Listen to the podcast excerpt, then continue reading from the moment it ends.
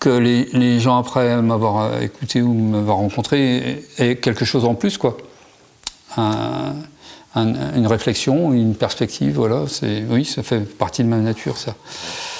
J'aime partager. Les sourires du vin, un podcast au service du vin. C'est quand même bon le fait que ça fait.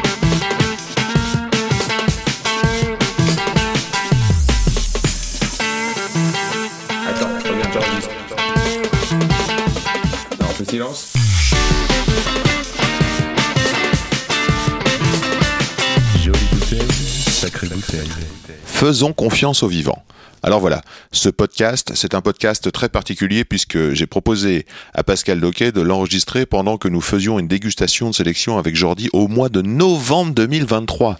Circonstance simple, j'appelle Pascal pour confirmer l'horaire de notre arrivée à notre rendez-vous. Il me dit qu'il quitte Paris, qu'il est dans le train, qu'il sort d'une réunion importante avec la FNAB. Dans ma grande ignorance, je lui demande Mais qu'est-ce que c'est la FNAB Il me répond que si même moi je ne sais pas ce que c'est, alors ils ont beaucoup de travail de communication à faire à la FNAB. Ce à quoi je prends la balle au rebond, lui proposant de l'enregistrer pour les sourires du vin lors de notre prochain rendez-vous. Il a dit oui, oui, mais voilà, Jordi et moi, on y allait avant tout pour goûter les nouvelles cuvées, les nouveaux millésimes, et faire notre sélection, noter nos idées, nos sensations, pour les restituer à nos clients, tu vois, ce qu'on fait d'habitude, quoi, notre boulot, euh, euh, aux ateliers dégustation. Nous voilà le jour J. J'ai dit à Pascal, je te mets un micro, sois libre de parler. J'ai eu cette envie de lui dire, t'inquiète pas, je ferai quelque chose de ce contenu. Le problème, euh, c'est que je fais pas ça, moi, d'habitude, en montage. Certes, je faisais des collages avec mes cassettes quand j'avais un double radio cassette à l'âge de 14 ans, et entre 14 et 16 ans, mais moi, mon truc, c'est le plan séquence de la radio, le jeu de la conversation. Au final, c'est grâce à mon ami Felipe qu'une nouvelle fois ce podcast atterrit dans nos oreilles. Merci Felipe Musica. Donc, ça change un peu, j'espère que ça vous plaira. Bonus fin de podcast, quelque chose d'assez personnel. Une chanson, imaginons qu'on a passé un moment ensemble, hein, c'est-à-dire les deux dernières heures, ou alors une soirée euh, au coin de la cheminée. Il y a une guitare qui traîne, et là, euh, je la prends et je pousse la chansonnette. Donc, euh, c'est grâce à Edouard, rue de la Roquette, qui me dit depuis un bon moment, viens prendre un café, je te monte mon studio et je t'enregistre. Ça s'est passé en deux heures, tôt le matin, le 28 décembre. Un grand merci Edouard. Si vous connaissez pas encore les champagnes Pascal Doquet, il est encore temps. Pascal Doquet, au-delà de faire du champagne, il fait des vins vivants, avant tout sur des sols vivants. Ce gars, c'est de l'engagement, ce sont des convictions politiques, c'est aussi un artiste qui joue de la guitare. C'est quelqu'un qui a le sens de la famille, c'est un homme qui depuis 7 ans que nous le côtoyons chaque année, nous alimente, nous régénère et nous donne envie, avec sa poésie solaire d'homme terrien, de continuer notre métier et de le faire avec du sens. C'est quelqu'un qui est sensible et brillant, tout simplement. Hello, c'est Diolo au micro. Ici, c'est Yann Diolo-Jean, rue de la Roquette, Les Sourires du Vin. C'est un podcast pour vous aider à cheminer dans le et les mondes du vin. Ce que je veux, mieux savoir, mieux comprendre et nourrir de belles relations au profit de nos oreilles. Le comment du pourquoi des gens du vin. Une conversation à boire avec les oreilles. Pour me suivre et communiquer, je réponds sur Insta à Yann Diolo, Y-A-2-N-D-I-O-L-O, ou par email yandiolo at gmail.com. And let's talk with Pascal. Moi, je commence toujours par le, rosé. Pourquoi Ça, c'est une, question aussi. Pourquoi commencer une dégustation par un rosé? Ben, En Champagne, chez nous en tout cas, c'est parce qu'on part d'un vin qui, a déjà la structure vineuse et puis euh, du fruit quand même. Et on va finir par des, millésimes assez anciens. Donc revenir sur un vin plus jeune et fruité euh, en fin de dégustation, ça ne passe pas. Et puis il y a aussi ce fameux dicton euh, blanc sur rouge, rien ne bouge, rouge sur blanc, rouge sur blanc tout fout camp.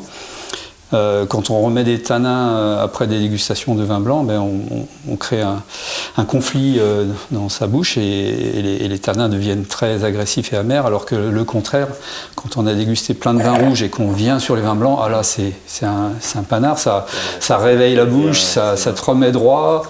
Donc il faut, toujours en dégustation commencer par les rouges, finir par les blancs, même si à table on fait en général l'inverse parce que les, les mets sont plus appropriés dans l'autre sens.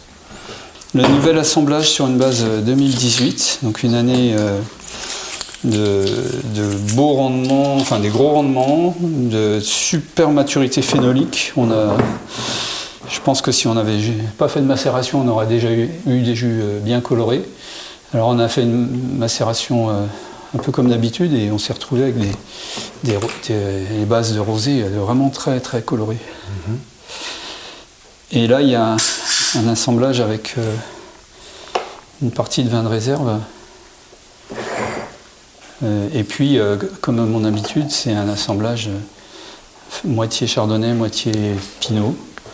Parce que j'aime ce, côté où on mêle le, fruité, la mâche d'un pinot et la, vivacité, la, fraîcheur, la, tension qu'on a dans les chardonnays.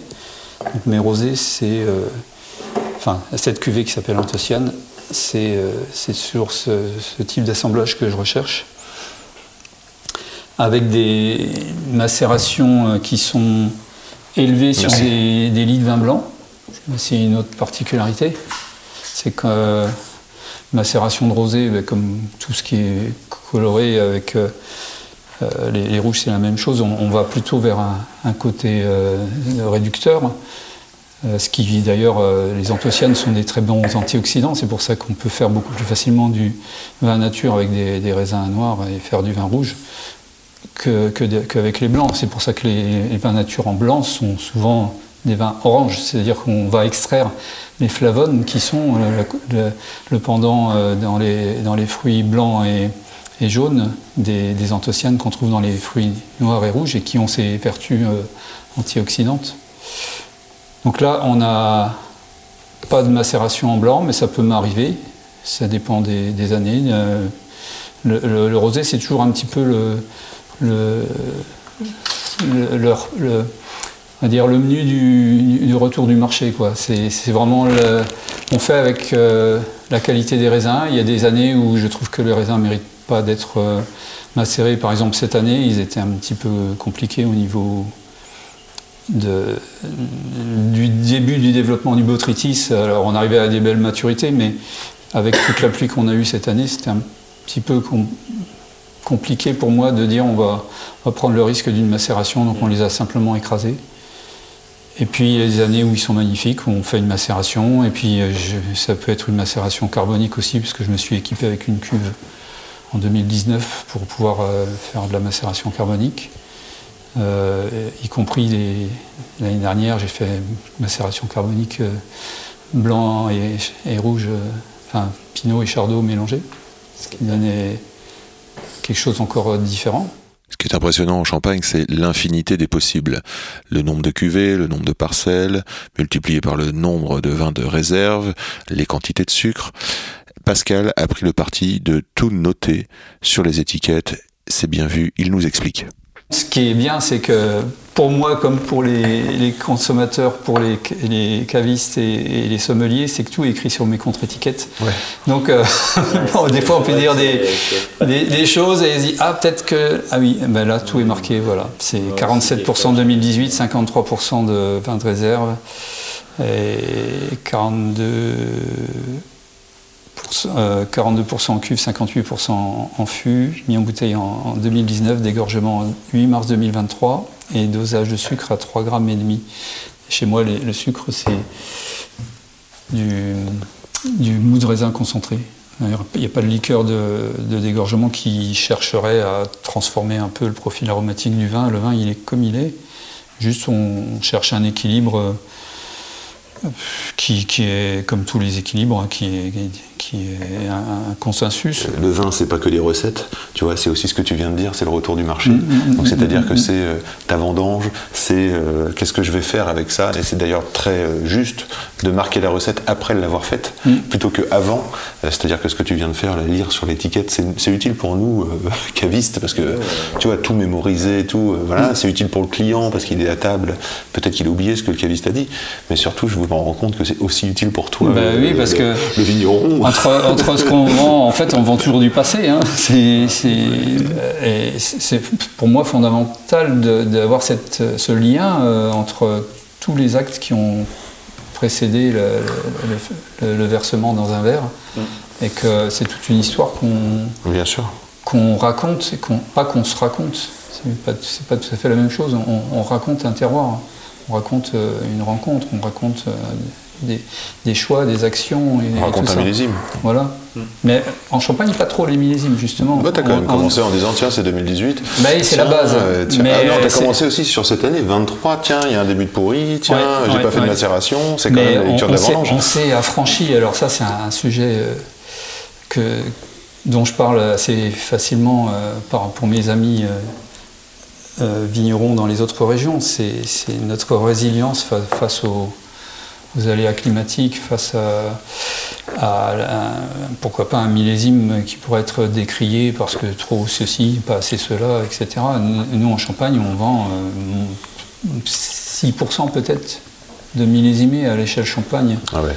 Pour moi, c'est un peu plus parce qu'on travaille des différents terroirs et sur un même millésime, on va avoir différents terroirs. Donc on, on est à peu près à, je sais pas, 12-15% de, de vente de millésimés. Ce qui veut dire que quand on achète un, un champagne, euh, les, les gens sont, achètent un champagne parce que c'est une marque, parce que c'est un vigneron, éventuellement un terroir pour les, les gens qui ont commencé à vinifier les terroirs séparément, mais ils n'achètent pas un millésime, ils achètent un savoir-faire, ils achètent les vins de réserve qui vont euh, peu ou prou euh, à- améliorer et, et stabiliser la- le style, la qualité d'un- d'un- d'une cuvée. Donc euh, c'est c'est vraiment un, un outil qui, qui permet déjà de faire mieux, parce que je suis fonda- fondamentalement, pour moi, je, je suis sûr qu'on fait des meilleurs vins en intégrant euh, des vins de réserve. On raconte euh, l'histoire de la cuvée, on la remet euh, en, en route dans chaque nouvel assemblage. Et chez moi, ça se fait à, la- à travers des ce qu'on appelle des réserves perpétuelles en Champagne. Alors je rechigne toujours à utiliser le terme solera, je laisse ça aux, aux gens qui ont inventé le terme, mais c'est pas dans ma langue. Donc en, espagnol, solera, je veux bien, mais en français, ça s'appelle réserve perpétuelle. Mhm. Donc qu'est-ce que c'est une réserve perpétuelle? Eh ben, c'est le fait que pour chacune de mes cuvées blanc de blanc, donc quand j'en j'en fais trois euh, qui s'appellent Horizon, Arpège et, et Diapason, avec tro- issus de trois terroirs différents, et tous les ans, euh, je, je mets euh, en, en gros moitié de ma réserve et moitié de mon dernier millésime que j'assemble et que je mets en bouteille. Et auparavant, j'avais euh, dans les cuves où j'ai pris moitié de mon vin de réserve, j'ai surtout pris soin de le remplir à nouveau avec le vin de l'année et pour la laisser une année de plus euh, en maturation sur, euh, sur des lits fraîches. Je rajoute toujours des lits, des lits fraîches parce que pour moi, la, Qu'est-ce la- que ça fait, la- les lits la lie, bah, c'est c'est un peu le sol du vin.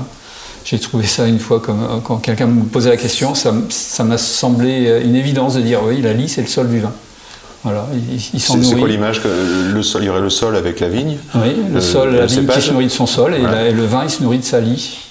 Donc c'est c'est- c'est le sol nourricier. C'est surtout euh, si on a tout fait euh, comme il faut avant à la vigne, qu'on a, qu'on a mis euh, euh, des, des- choses qui n'influent pas sur la qualité du jus, donc euh, tout ce qui est produit chimique, hein, on va faire simple, et qu'on a débourbé, euh, c'est-à-dire les bourbes, c'est en- enlever euh, tout ce qui est en matière en suspension dans le jus de raisin qui peuvent contenir de la poussière, des, éléments, des débris euh, qui viennent au moment du pressurage se mélanger au jus.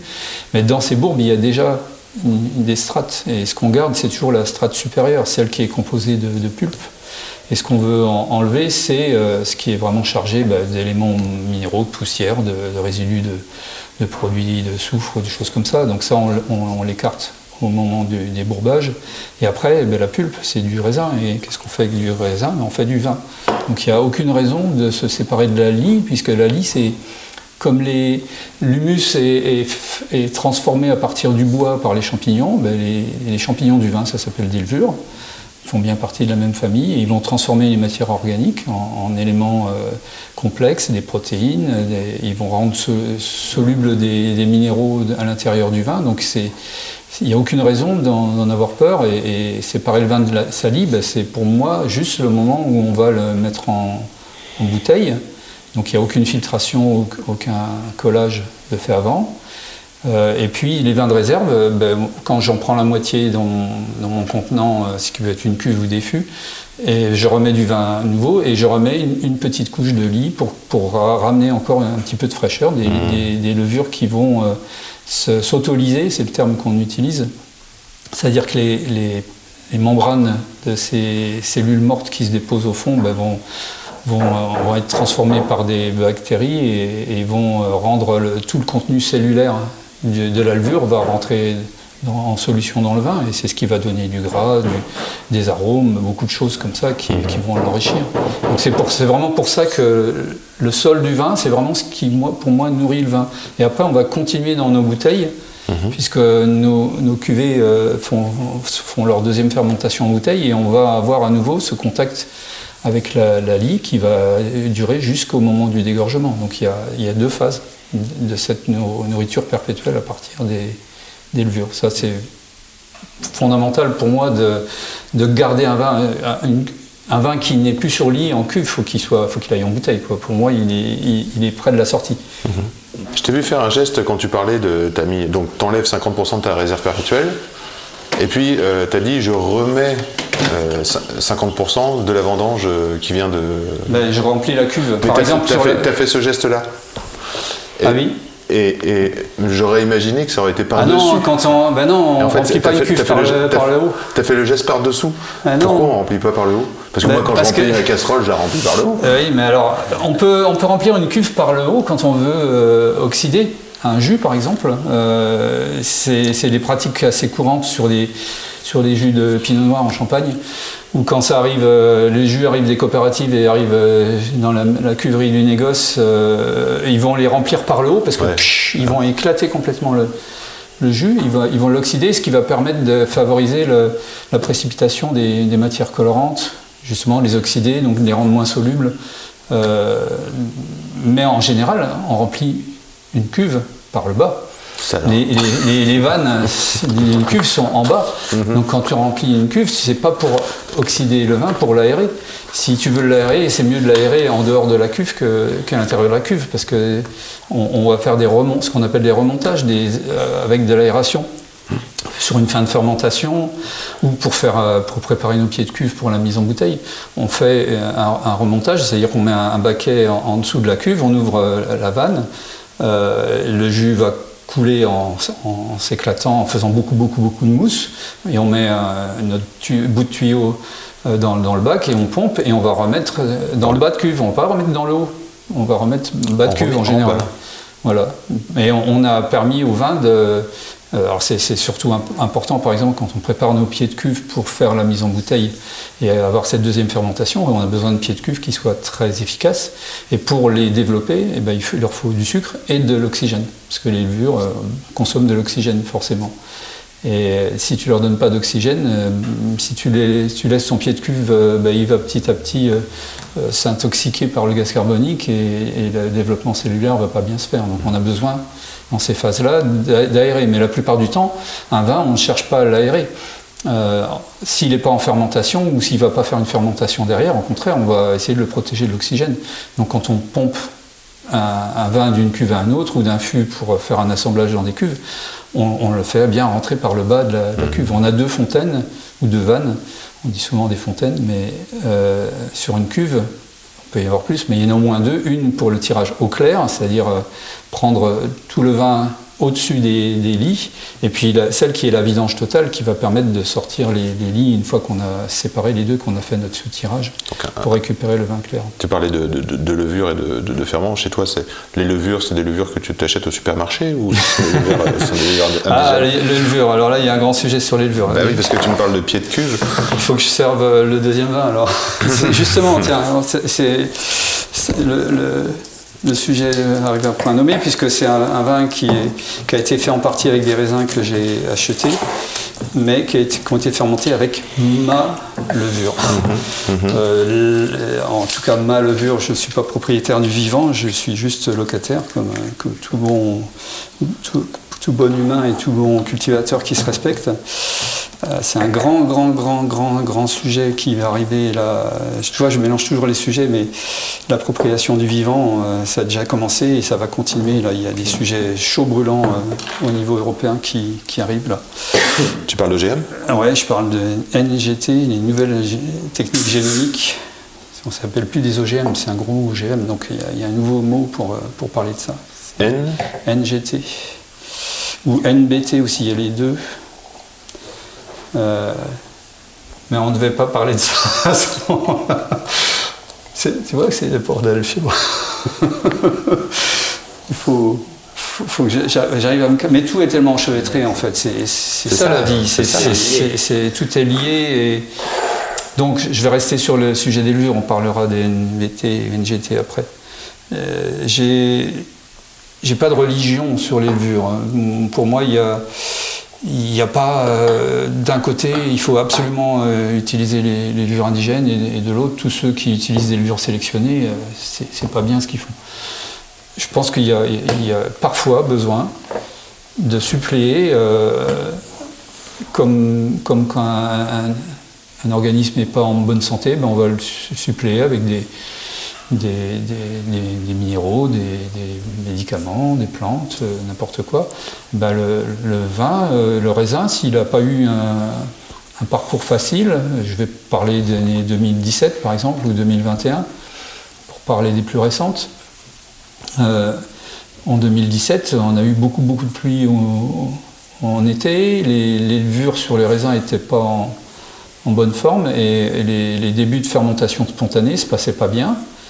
Alors je, le vois parce que tous les ans, je fais des pieds de cuve dans mes meilleures euh, parcelles, enfin dans ma, plus grande parcelle, qui, a maintenant un nom puisque c'est la, parcelle de Chandalouette, qui est, qui le, haut de ma, gamme aujourd'hui. Mais dans cette, parcelle, je vais moi-même euh, cueillir des raisins. Je les regarde, je les tourne deux fois dans ma main pour être sûr qu'il n'y ait pas un, grain de pourri. Donc je rentre dans la recherche de l'excellence de l'année. Et il y a des années, c'est déjà un peu compliqué parce qu'on peut avoir euh, euh, bah, un peu trop de traitement, soufre parce qu'on a eu de l'odium qui, pointait et qu'il fallait maîtriser. Donc évidemment, c'est des choses qui n'aident pas les, levures. Le cuivre, ça peut aussi être un facteur limitant, mais il y a surtout aussi la, pourriture. Et quand il y a de la pourriture, il va y avoir des levures euh, spécifiques qui vont, euh, qui vont vivre en harmonie avec le botrytis et qui ne sont pas les meilleures pour faire du vin. Ça, c'est clair. Donc quand on veut faire des levures indigènes, on doit avoir des raisins parfaits. Et si on laisse simplement les, cueilleurs euh, cueillir des raisins et qu'ils amènent, des, raisins un petit peu abîmés dans, le pressoir ou dans la macération, ben, soit il faut trier les raisins, donc euh, l'étape de tri ça peut fonctionner, ça demande beaucoup de, temps, mais euh, nous on, peut difficilement trier des raisins puisqu'on doit amener des grappes euh, entières. Donc les, même si aussi là, c'est important pour moi d'être avec mon équipe de vendangeurs et bien expliquer, de conscientiser les gens qui viennent, euh, qui sont parfois nouveaux, ceux qui viennent plus, ceux qui viennent régulièrement, ils savent ce qu'il faut parce que c'est là l'interface, la, cueillette, c'est le premier geste de vinification et, on va intégrer un potentiel de, levure dans, le jus par, ce- par cette, euh, cette action-là. Et donc, c'est bien pour moi d'abord d'y aller, euh, de faire mes propres pieds de cuve et puis de mettre ces raisins-là. Alors, je les égrappe, je garde toute la peau du raisin parce que c'est là où vivent les levures. Les levures, c'est des champignons qui vivent dans le sol, qui sont transportés par les, insectes euh, pendant la phase euh, de maturation et les insectes déposent des levures sur la pruine. La pruine, c'est la petite poussière qu'on a sur les peaux des raisins et elles vont se développer là et elles vont être prêtes à transformer ensuite euh, les, les sucres. euh, donc parce que c'est leur manière de, de se, se multiplier en fait. hein. Elles ne sont pas là pour faire du vin, elles sont là pour, euh, parce que c'est des organismes qui, qui cohabitent avec nous sur la planète et qu'elles ont leur, leur cycle. Euh, donc pour en faire du vin, il faut que ça soit les meilleurs. Et, et- et les années comme euh, 2014, par exemple, pour en revenir à l'année où j'ai sélectionné ma propre levure, ben, 2014, on avait la Drosophile Suzuki qui est arrivée en Champagne. Waouh, on ne savait pas ce que c'était. On avait de la pourriture acide sur des raisins. Eh ben, j'ai fait trois pieds de cuve euh, encadrés par un, labo où on a mis 30 kg de, raisins euh, de chaque, euh, enfin de deux parcelles de, chardonnay. Pour, le, pour on a, juste extrait une, une levure du vin qui avait été fait avec ces raisins abîmés. Ben, C'était une levure en vinification qui donnait des mauvais vins. C'est assez clair qu'elle avait vécu, sa, son- sa genèse dans un environnement euh, de raisins complètement abîmé, et ben elle donnait pas de, pas de vin, pas de bon vin. Elle était incapable d'en faire. Dans les deux autres, il y, a, il y a un terroir où où il y avait une dizaine de souches de levure qu'on peut maintenant euh, qualifier avec les, techniques euh, de, cartographie d'ADN. Aujourd'hui, on peut, on, peut extraire, enfin, voir un petit peu un profil génétique qui nous permet de reconnaître dans une population de levure dans, un mou combien il y a de levure, puisqu'il y en a qu'on va voir euh, le même profil en chromatographie, tous les, si on le voit trois fois sur 10, ben, on sait que cette levure-là, elle, a fait 30% de la fermentation. Et donc le, but c'était de rechercher une levure, pour moi pas pour euh, pallier à la première fermentation, mais surtout la deuxième, où on a besoin d'une levure euh, qui, soit efficace et qui finisse bien les sucres dans des, dans des conditions un peu plus compliquées, au frais dans des caves, euh, avec de l'alcool déjà en place. revenir au stade fermentation quand on a un vin qui est fini pour, pour la plupart des autres vignobles, c'est une étape euh, importante et assez complexe, technique. Donc ce que je voulais, c'était évidemment chercher une levure qui pourrait me permettre d'avoir mon propre, euh, mon propre style sur la deuxième fermentation et pas utiliser, comme je faisais avant, euh, une levure qui a été sélectionnée aussi en Champagne. Ça, c'est aussi un, terme. Il faut bien que les gens comprennent qu'aujourd'hui, jusqu'à aujourd'hui, et c'est un enjeu majeur, ce ne sont que des levures sélectionnées, ce ne sont pas des levures transformer euh, OGM ni quoi que ce soit. C'est vraiment, quand je dis un enjeu majeur, c'est que ça nous pend au nez là, d'avoir des levures qui vont faire la malou en même temps, qui ont été euh, bidouillées avec euh, les, outils qu'on a maintenant pour faire du copier-coller sur des génomes. C'est un enjeu majeur. Donc jusqu'à présent, même quand on achète une levure tu dis au supermarché, c'est pas le supermarché, mais c'est un labo qui a mis en culture des, levures et qui est capable de les, de les faire euh, proliférer, de les euh, sécher, de les, vendre dans des sachets euh, déshydratés et qu'on réhydrate et que ça repart pour un tour. Ce sont des levures qui viennent au départ de, terroirs, ce sont des levures sauvages, ce ne sont pas des levures, c'est bien le terme sélectionné.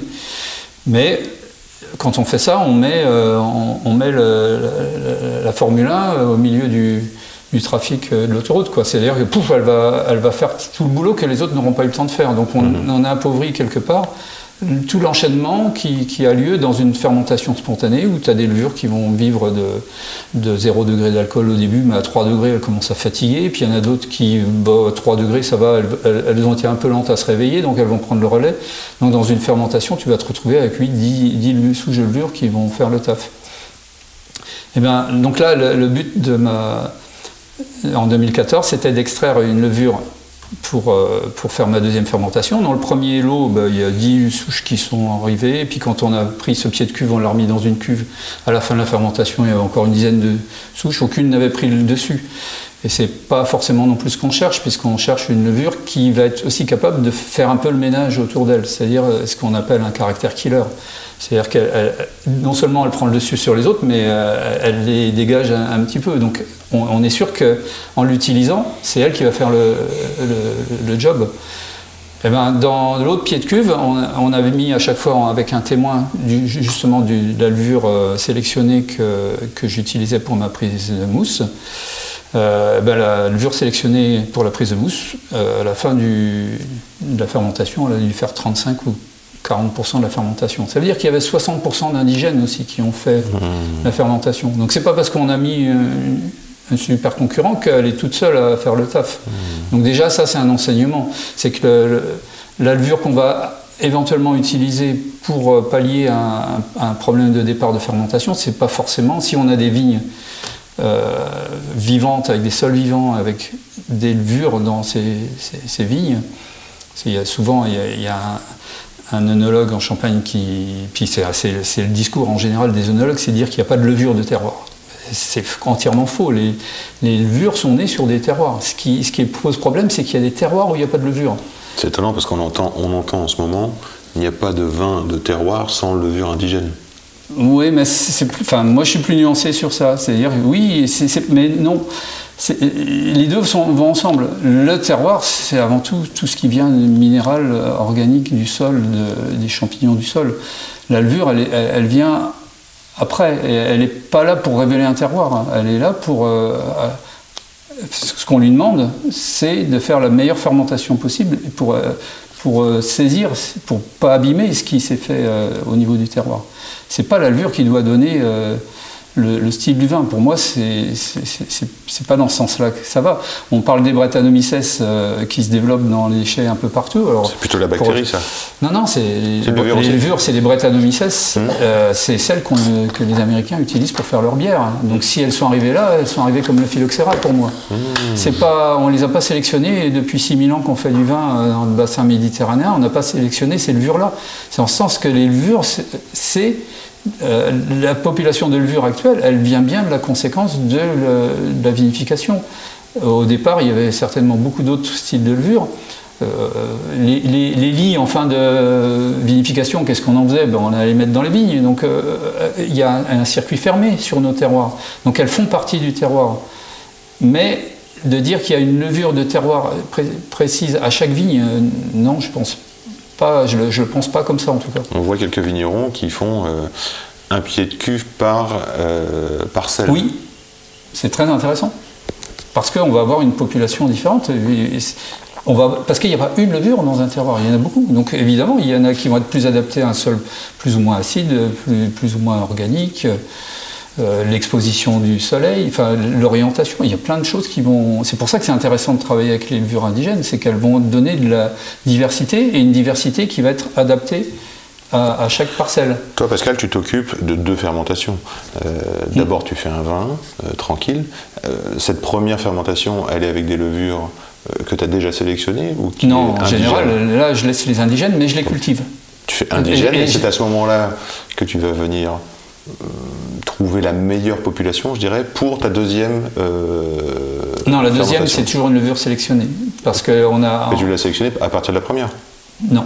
Tu l'as sélectionnée J'en ai une à moi maintenant, Mhm. que- qui est. euh, depuis 2014, on l'a sélectionnée. C'est donc celle qui a fait 60% de la fermentation Ouais, de, ouais. de ce, de ce vin, de- enfin, jus de raisin de parcelle Chandalouette. Et on l'a mise en culture ensuite. Ça, ça, c'est pas moi, c'est le labo qui fait ça. hein.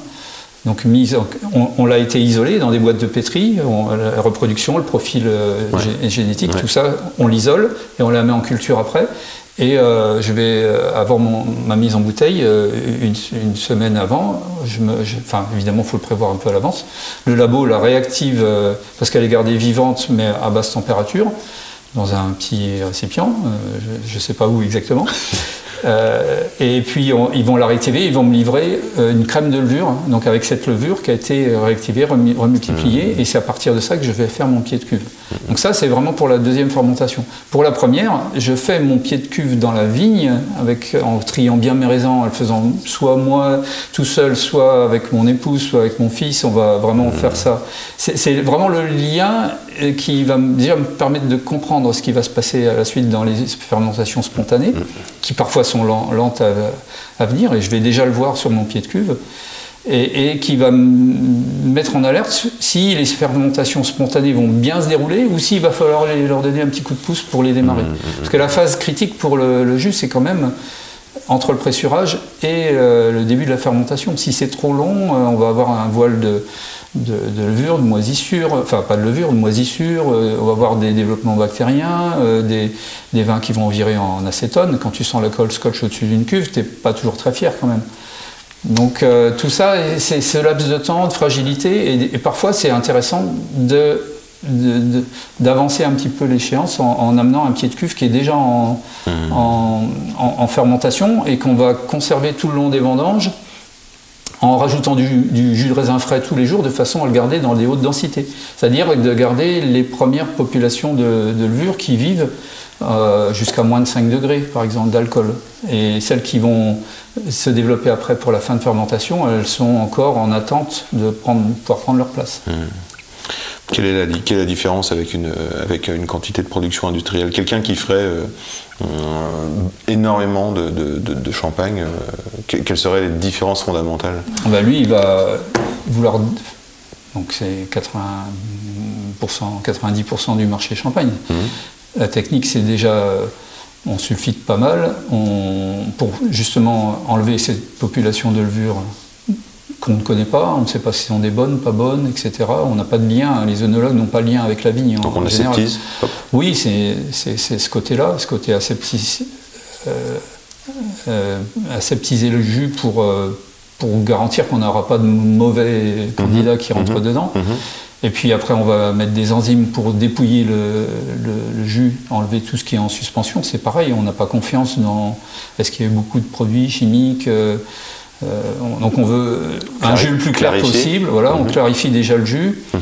Et puis après, on va mettre la levure qu'on connaît et on sait ce qu'elle va faire, euh, le, le- le boulot, etc. Donc on met une levure sélectionnée. Chaque maison euh, a sa propre levure. Est-ce qu'on peut parler d'aromatisation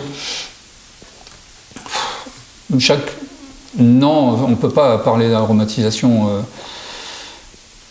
Enfin, je ne suis pas dans le secret des, des maisons, j'ai- pas de relation euh, et, et des coopératives. Je pense que ce qui est recherché, c'est d'abord une levure qui, qui ne va pas justement trop aromatiser les, les vins, parce qu'en Champagne, euh, on ne cherche pas trop à ce que le, terme euh, péjoratif, c'est ça trace. Quand un, vin trace, ça veut dire qu'il est déjà un petit peu trop de personnalité avant la mise en, en, bouteille. Donc c'est un terme que les, les, les gens dans les grosses structures disent que ouais, ça, ça trace un peu. Donc ça veut dire faut, comment on va le- l'enrober. quoi. En gros, c'est ça. Faut pas Ça que ça trace un peu, ça veut dire qu'on pou- on pourrait le tracer, c'est ça On pourrait le reconnaître oui, ça, ça veut dire euh, ça a déjà beaucoup de personnalité. C'est voilà, ça trace. C'est le terme. Euh, Donc Je suis pas euh, bien sûr de comprendre. Qu'est-ce qui trace? Est-ce que c'est le, la- le jus, le jus, le vin qui trace Oui, ses mais- origines, quoi. oui, mais qui- on trace- il, on il reste des trace- traces. Il a trop de personnalité par rapport à ce qui est recherché. Ouais. Oui, mais là, ce que j'entends, c'est la personnalité, c'est ni le raisin, ni le sol, c'est la personnalité de la levure, puisque c'est le sujet. Ah, c'est est-ce- pas, c'est peut- pas, for- pas forcément la levure qui Est-ce qu'on a peut fait ça. hein, tracer c'est- la c'est- levure ça, Est-ce qu'on peut tracer Alors, la les, personnalité les- de la les levure levures ont forcément des profils aromatiques légèrement différents. Et il y a des levures non Saccharomyces.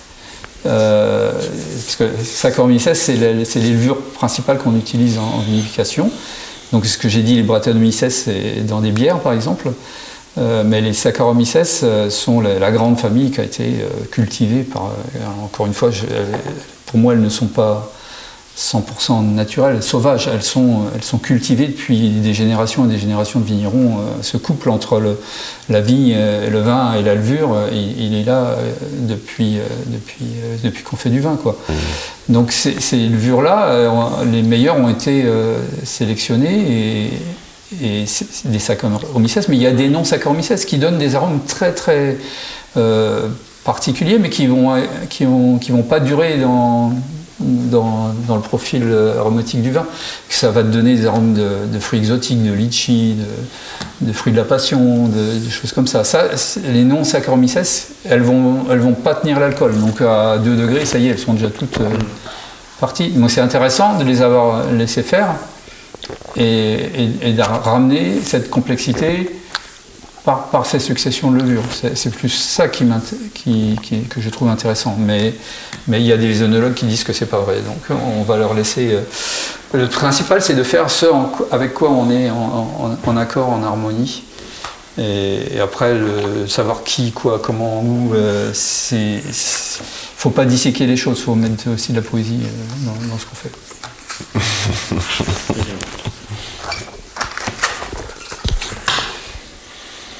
Champ libre, des achats de Oui, alors champ libre, ça, justement, euh, avoir le champ libre. Euh, j'ai cherché un nom pour ces cuvées parce que on a. Bah, j'ai travaillé en tant que président de l'association des champagnes biologiques, euh, notamment à, à faire à changer les, les regards et, et les pratiques en champagne en m'appuyant sur le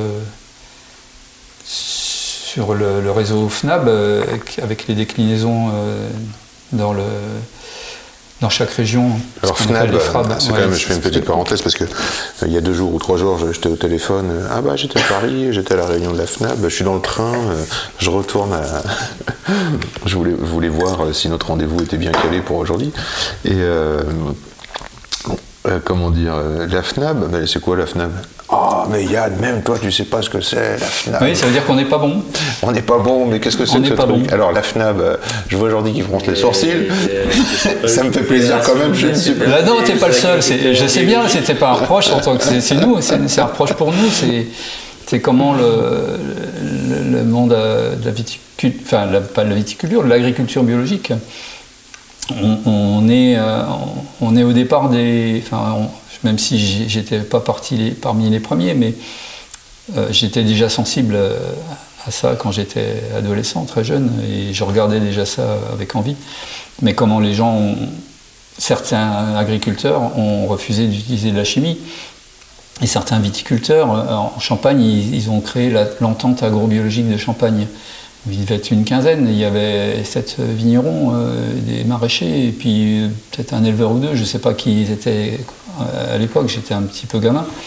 Mais dans toutes les régions, c'est ça, les années 70, euh, les gens qui ont refusé, les premiers labels cahiers des charges avec Nature et Progrès, où bah, il fallait bien, puisque nous, et je parle nous, les, les- les bio en général, même si encore une fois j'y étais pas, mais comment, euh, puisqu'on refuse cette chimie, euh, ce désastre euh, qu'on voit venir avec la,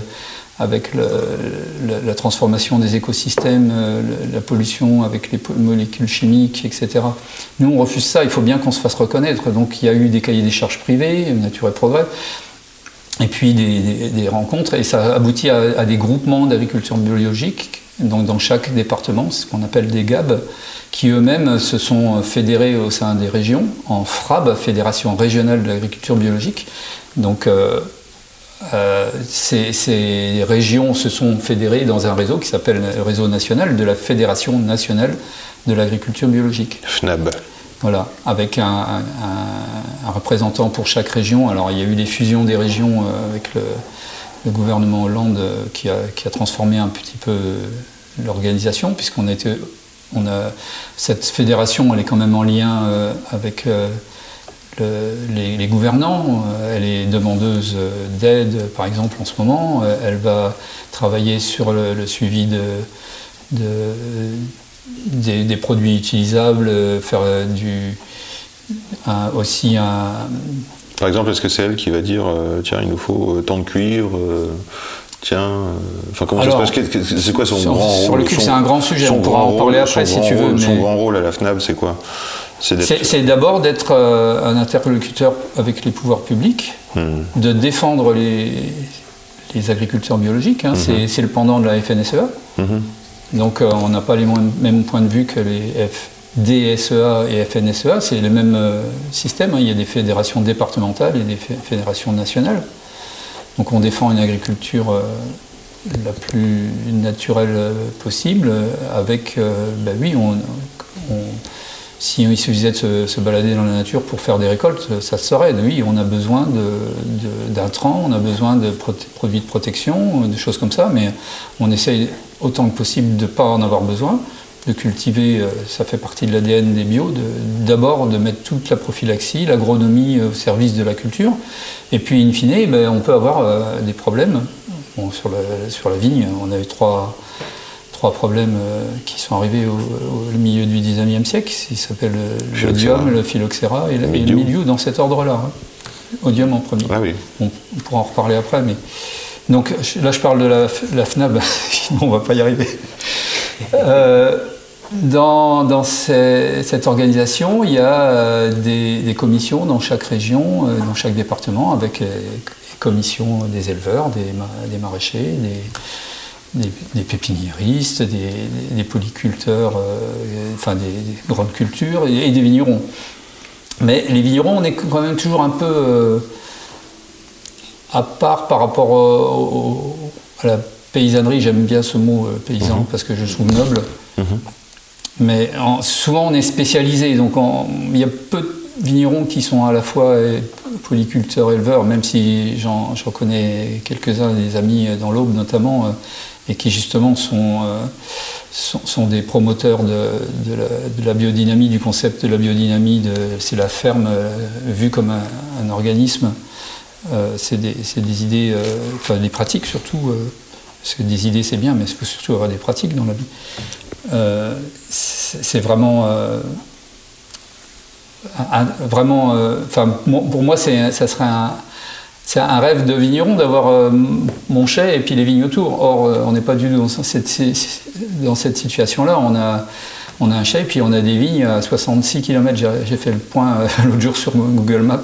J'ai 66 km entre mes extrêmes de, vignes. J'ai des, des petits confettis ou des plus gros. Enfin, ça, ça reste des vignes à taille vigneronne. Donc, euh, la plus grande fait 90 arts, hein, mais c'est plutôt les exceptions, ça. Mais donc j'ai des vignes comme des patchwork dispersées. Bon, là, il faut que je revienne quand même sur la FNAB, parce que c'est compliqué à chaque fois.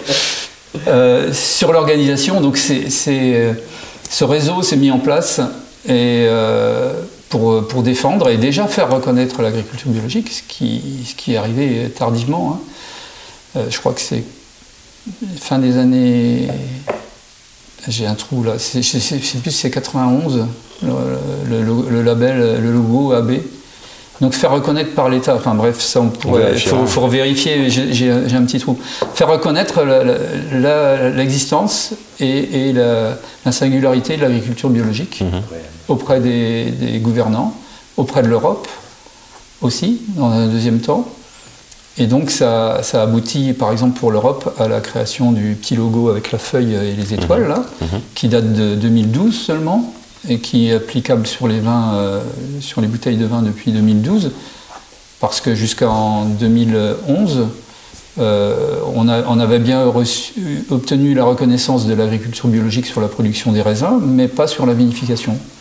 La vinification est, apparue en 2012. Donc dans ces, moments-là, par exemple, la FNAB, ça sert d'interlocuteur euh, pour, pour, définir des cahiers des charges avec euh, l'ITAB, c'est l'Institut technique de l'agriculture biologique qui est partenaire de la FNAB, et aussi l'IFV, l'Institut français de la vigne et du vin, qui sont des organismes là qui ne sont pas spécifiques à, la bio. Donc on travaille dans ces, dans ces organismes, avec ces, organismes-là pour définir, pour faire évoluer les cahiers des charges, pour faire des demandes spécifiques. Par exemple, en 2012, le, le, cahier des charges sur la vinification obligeait toute transformation en, vin de raisin de suivre un cahier des charges de vinification, ce qui était tout à fait logique, ce qui était même demandé par les vignerons bio, parce que ça, faisait partie des choses qu'on nous reprochait, c'est qu'on faisait des raisins bio, mais après on pouvait faire n'importe quoi avec nos, raisins. Évidemment, on ne faisait pas n'importe quoi, mais c'est vrai qu'un négociant qui pouvait acheter des raisins bio, il faisait de l'osmose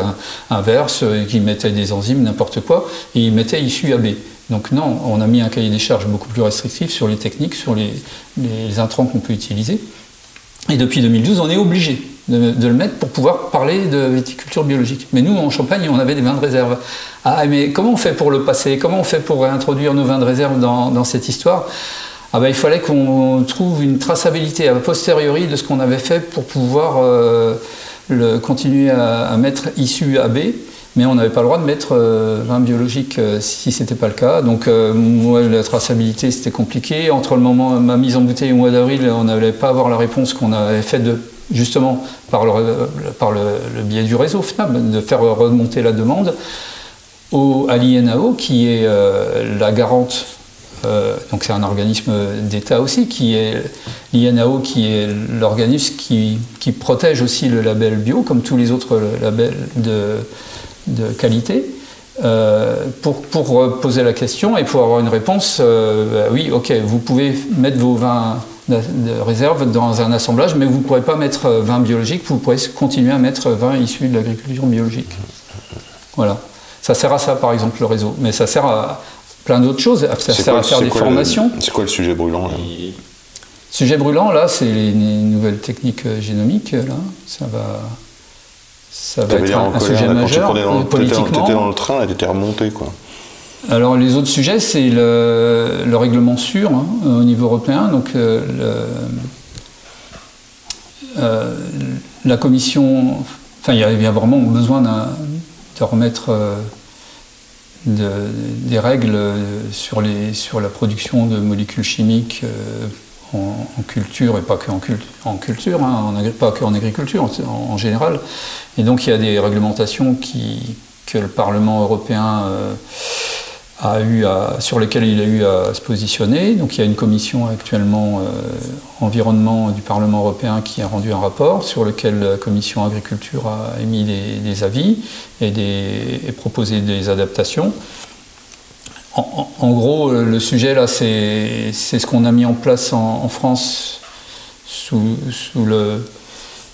l'impulsion d'organismes de, la société civile, on va dire, c'est de mettre des distances de sécurité euh, pour les riverains autour des, cultures. Donc, ne pas pouvoir pulvériser des pesticides chimiques de synthèse euh, à toute proximité des, écoles, des hôpitaux et des maisons. Et, voilà, donc tout, ce- cette demande de la société d'arrêter d'utiliser de la chimie à outrance sans, raisonner à l'avance. Donc là, on entre dans, des réponses multiples euh, qui sont proposées par euh, à la fois les, gouvernants, les associations, les producteurs. C'est complexe, je ne vais pas parler de ça en, trois minutes, mais euh, tu me dis l'actualité, ben, c'est que ce règlement il va être voté la semaine prochaine et que dans, dans, ces, sujets-là, euh, il y a la problématique du cuivre qui risque d'être avalée un petit peu comme si c'était un, produit chimique de synthèse et avec les inconvénients des produits de synthèse alors qu'il ne les a pas et qu'il est là de cette utilisation du cuivre, elle est, très raisonnée euh, et en plus elle a été obligatoirement raisonnée depuis 2018 par les, les diminutions de doses euh, utilisables et que ça n'a aucun des inconvénients de- des, produits de synthèse. Et donc euh, mon sujet là, c'était de actuellement, c'est de faire en sorte que, la spécificité du cuivre euh, l'écarte de, ces réglementations et qu'on puisse continuer à faire la culture biologique euh, de, la vigne, même dans des distances restreintes par rapport au, voisinage, parce qu'on on n'a aucun risque avec ça. Et j'en suis profondément convaincu. Milieu arrive, t'es bio, euh, tu mets du cuivre. Non, ça marche comment le cuivre? Odium arrive? Non. L'odium. c'est le. L'odium, milieu du, du 19e siècle. Ah non, ce que je veux dire, c'est que t'es Ah oui. c'est l'année de vendange. C'est l'année, c'est le printemps. Hop, tu commences à, hein, ça s'active. Euh, mildiou arrive, c'est quoi Ça sert à quoi le, ça sert à quoi le cuivre? On va parler de 2020, une année dont les gens se souviennent. Ils ont- 2020. Qu'est-ce qu'ils ont Il a fait, chaud. Il, y avait, il y avait quelque chose dans l'air. hein.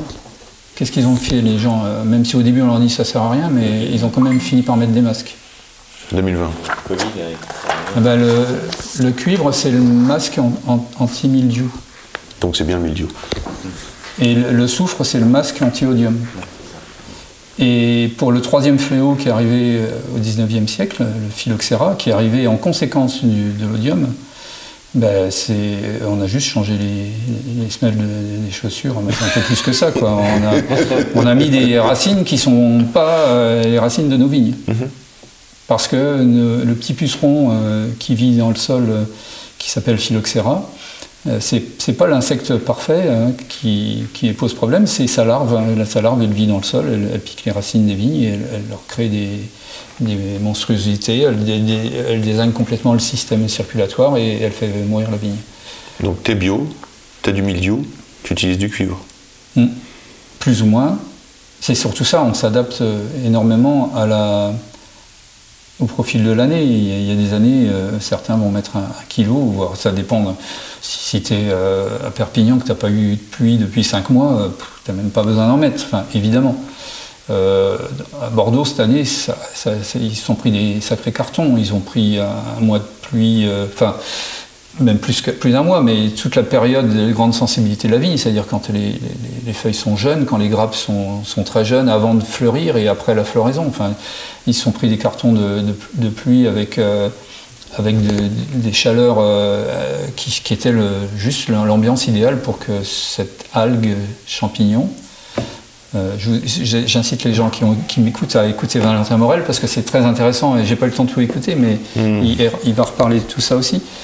Euh, c'est ce micro-organisme archaïque, se, prolifère dans ces conditions-là et il va euh, entraîner sur nos vignes euh, qui ont vécu pendant des millions d'années sans ce pathogène, ben, ils vont, il va leur créer ce que, ce que la rougeole, la rubéole ont fait pour les Indiens d'Amazonie ou les oreillons, ça les, ça les a décimés.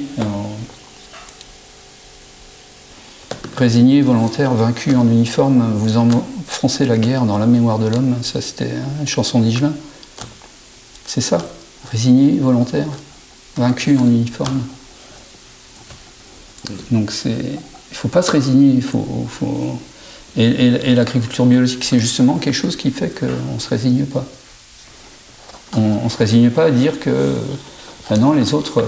On voudrait nous faire penser qu'il y a de la place pour toutes les agricultures.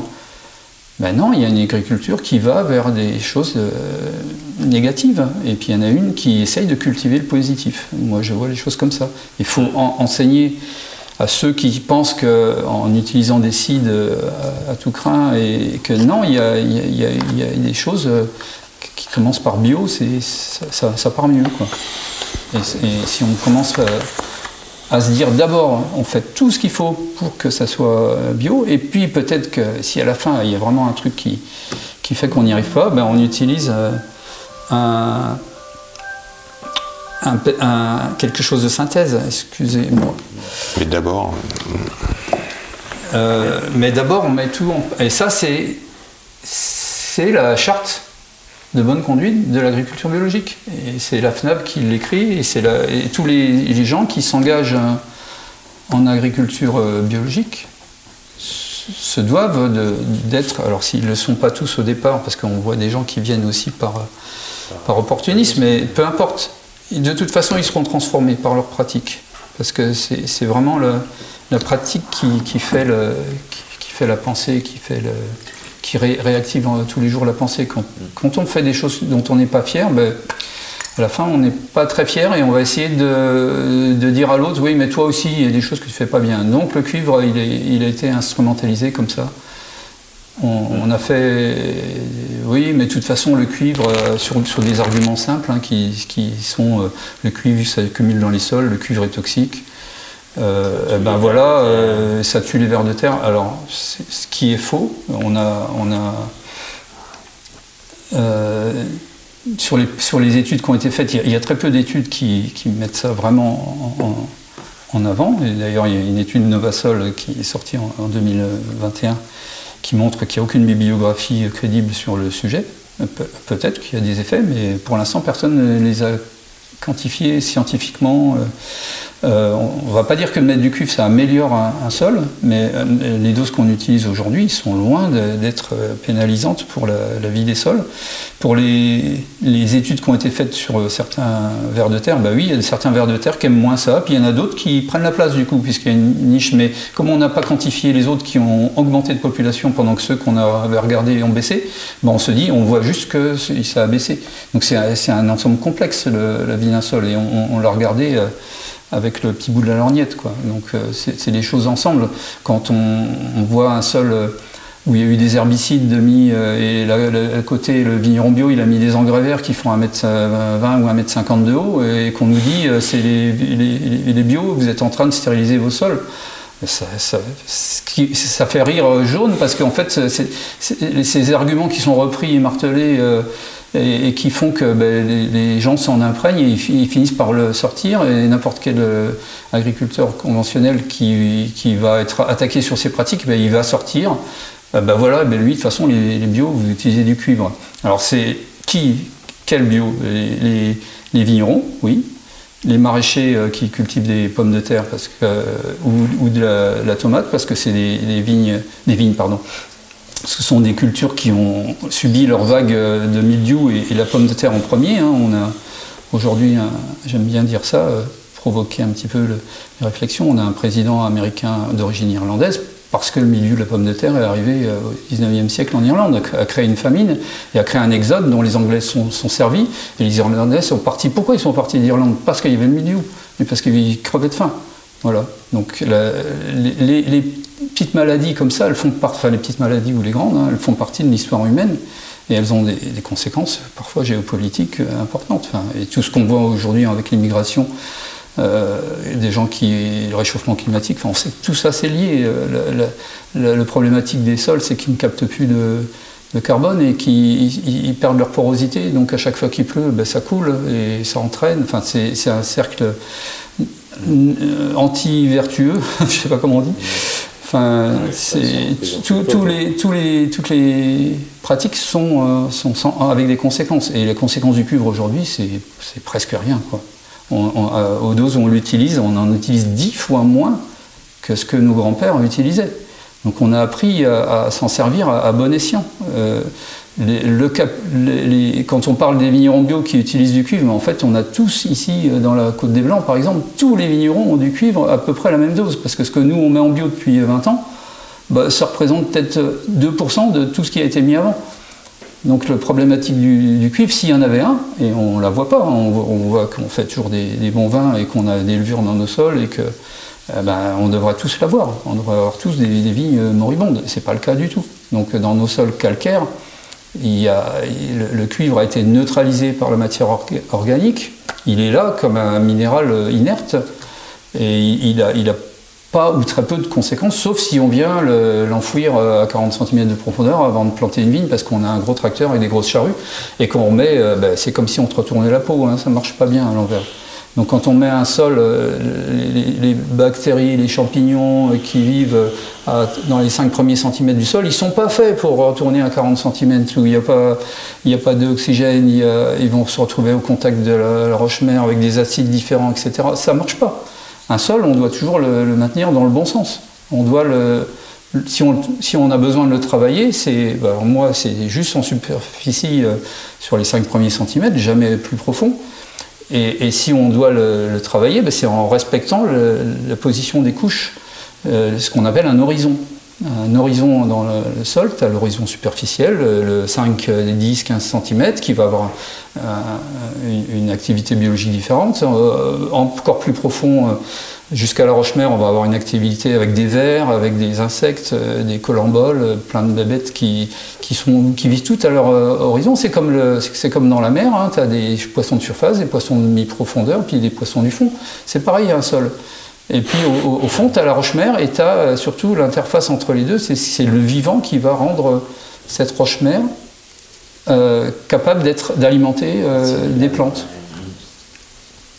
Donc quand, on respecte tout ça, et quand on met tout en œuvre pour éviter de, troubler ces équilibres-là, ben, on, arrive à faire, euh, à, faire des, cultures qui sont nourries de leur, de leur lieu d'origine. Et pour les vins, ben, on arrive à faire des vins qui ne ressemblent pas aux vins qu'on a à 5 km, à 50 ou à 500 km. Euh, il y a, plein, il y a, d'autres choses, il y a le climat aussi, mais d'abord le sol, ça c'est fondamental.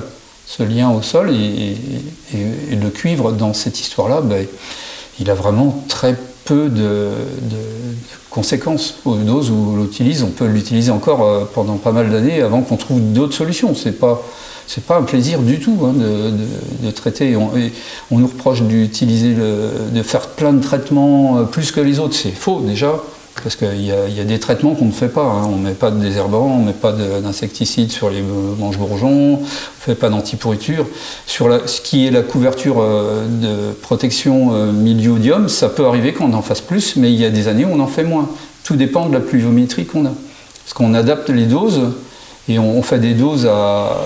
Alors maintenant, on n'est plus qu'à mi-dose ou à un tiers de dose. Avant, on était à un cinquième de dose parce que les, doses autorisées par les autorisations de mise sur marché, donc en gros, ce qui est écrit sur un bidon, euh, elles étaient beaucoup plus élevées. Donc euh, on en mettait, enfin en gros on traite à, 200, 300 grammes, 400 grammes en encadrement de fleurs de cuivre euh, par, hectare. Donc c'est quand même des, doses très très faibles. Il faut aussi rappeler que le cuivre, c'est un oligo-élément, un, pardon, un oligo-élément euh, qui est dont, l'absence est létale. C'est-à-dire si j'ai pas de cuivre dans mon corps, je meurs. C'est pas plus compliqué que ça. Mmh. Les plantes, c'est la même chose. le cuivre était là avant l'apparition de la vie sur la planète. Tous les organismes ont du cuivre à l'intérieur. C'est pas le cas de certaines molécules qui, commencent par un, G, par exemple. On, a vécu pendant longtemps euh, sans ce type de molécules et je pense qu'on aura peut-être euh, quelques générations avant de s'y adapter. En l'occurrence, euh,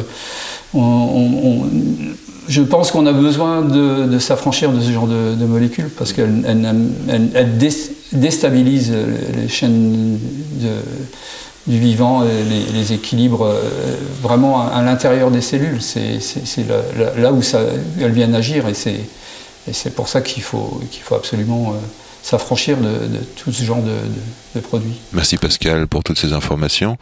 Place à la dégustation. C'est un blanc de blanc avec. C'est un, de mes cousins euh, qui s'est converti à la bio euh, en 2018. Bah, c'était un peu la COP, c'était leur premier, première vinification en bio. Bah, qu'est-ce qu'on en fait et tout. Donc j'ai acheté toute sa production. mais ça a été. Euh, mais par l'intermédiaire de la coopérative. C'est-à-dire les coopératives, c'est, on peut en parler aussi, ça. hein, C'est, si on veut parler de la Champagne et un peu moins l'agronomie en général, mais les- la Champagne, c'est un modèle de développement, euh, on va dire, à partage de la valeur ajoutée.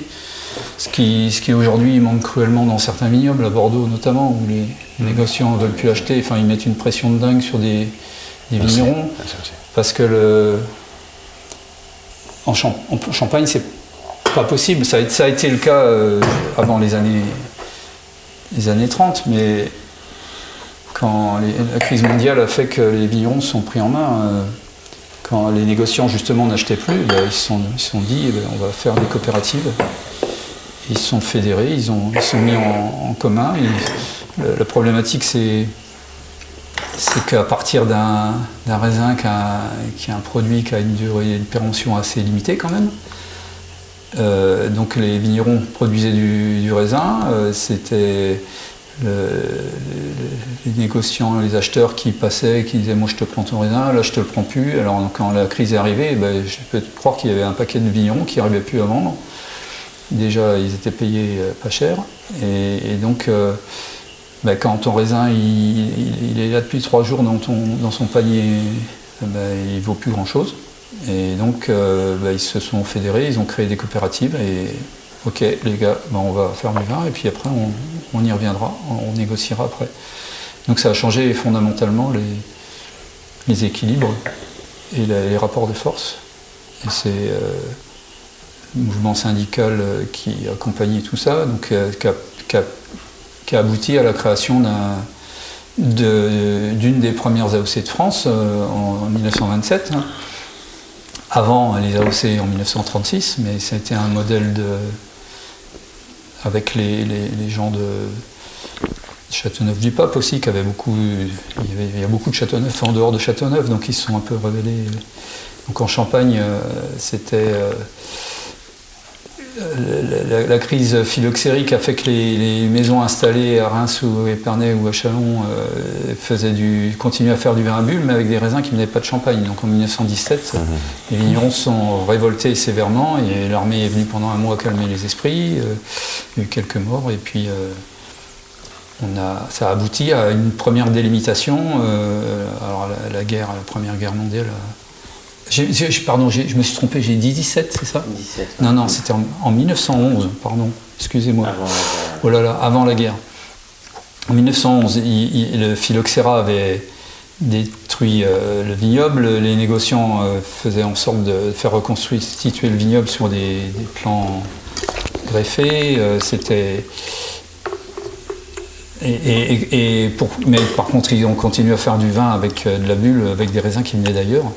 Donc ça, ça n'a pas plu beaucoup aux, vignerons qui, se sont rebellés en 1911. Donc, et, et ça aboutit à une première délimitation euh, 1919 euh, qui, qui mettait en place une échelle des crus, c'est-à-dire avec une, une qualité euh, reconnue plus ou moins à chaque village et avec un prix euh, qui était négociable en fonction. Et puis en 1927, on a abouti avec, euh, je, passe euh, sur plein de choses là, hein, je fais plus simple, mais à réintégrer complètement les, terroirs de l'Aube euh, dans, dans la de la Champagne. Et depuis le mille- 1927, on est dans cette cartographie qui a été actée, qui a été vraiment amendée à la marge.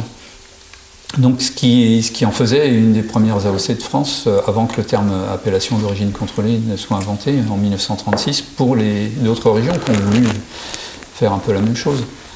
Et, parallèlement à ça, il y a eu ce, développement euh, donc des crises mondiales, mi- mi- 29 et tout ça, euh, dans les années 30, beaucoup de coopératives créées pour s'affranchir de, la fragilité euh, d'un raisin qu'on va négocier euh, au sortir de la vigne et, et que le, négociant est en position de force pour euh, dire non, moi, je- toi je te le prends ou alors je te le prends à ce prix-là.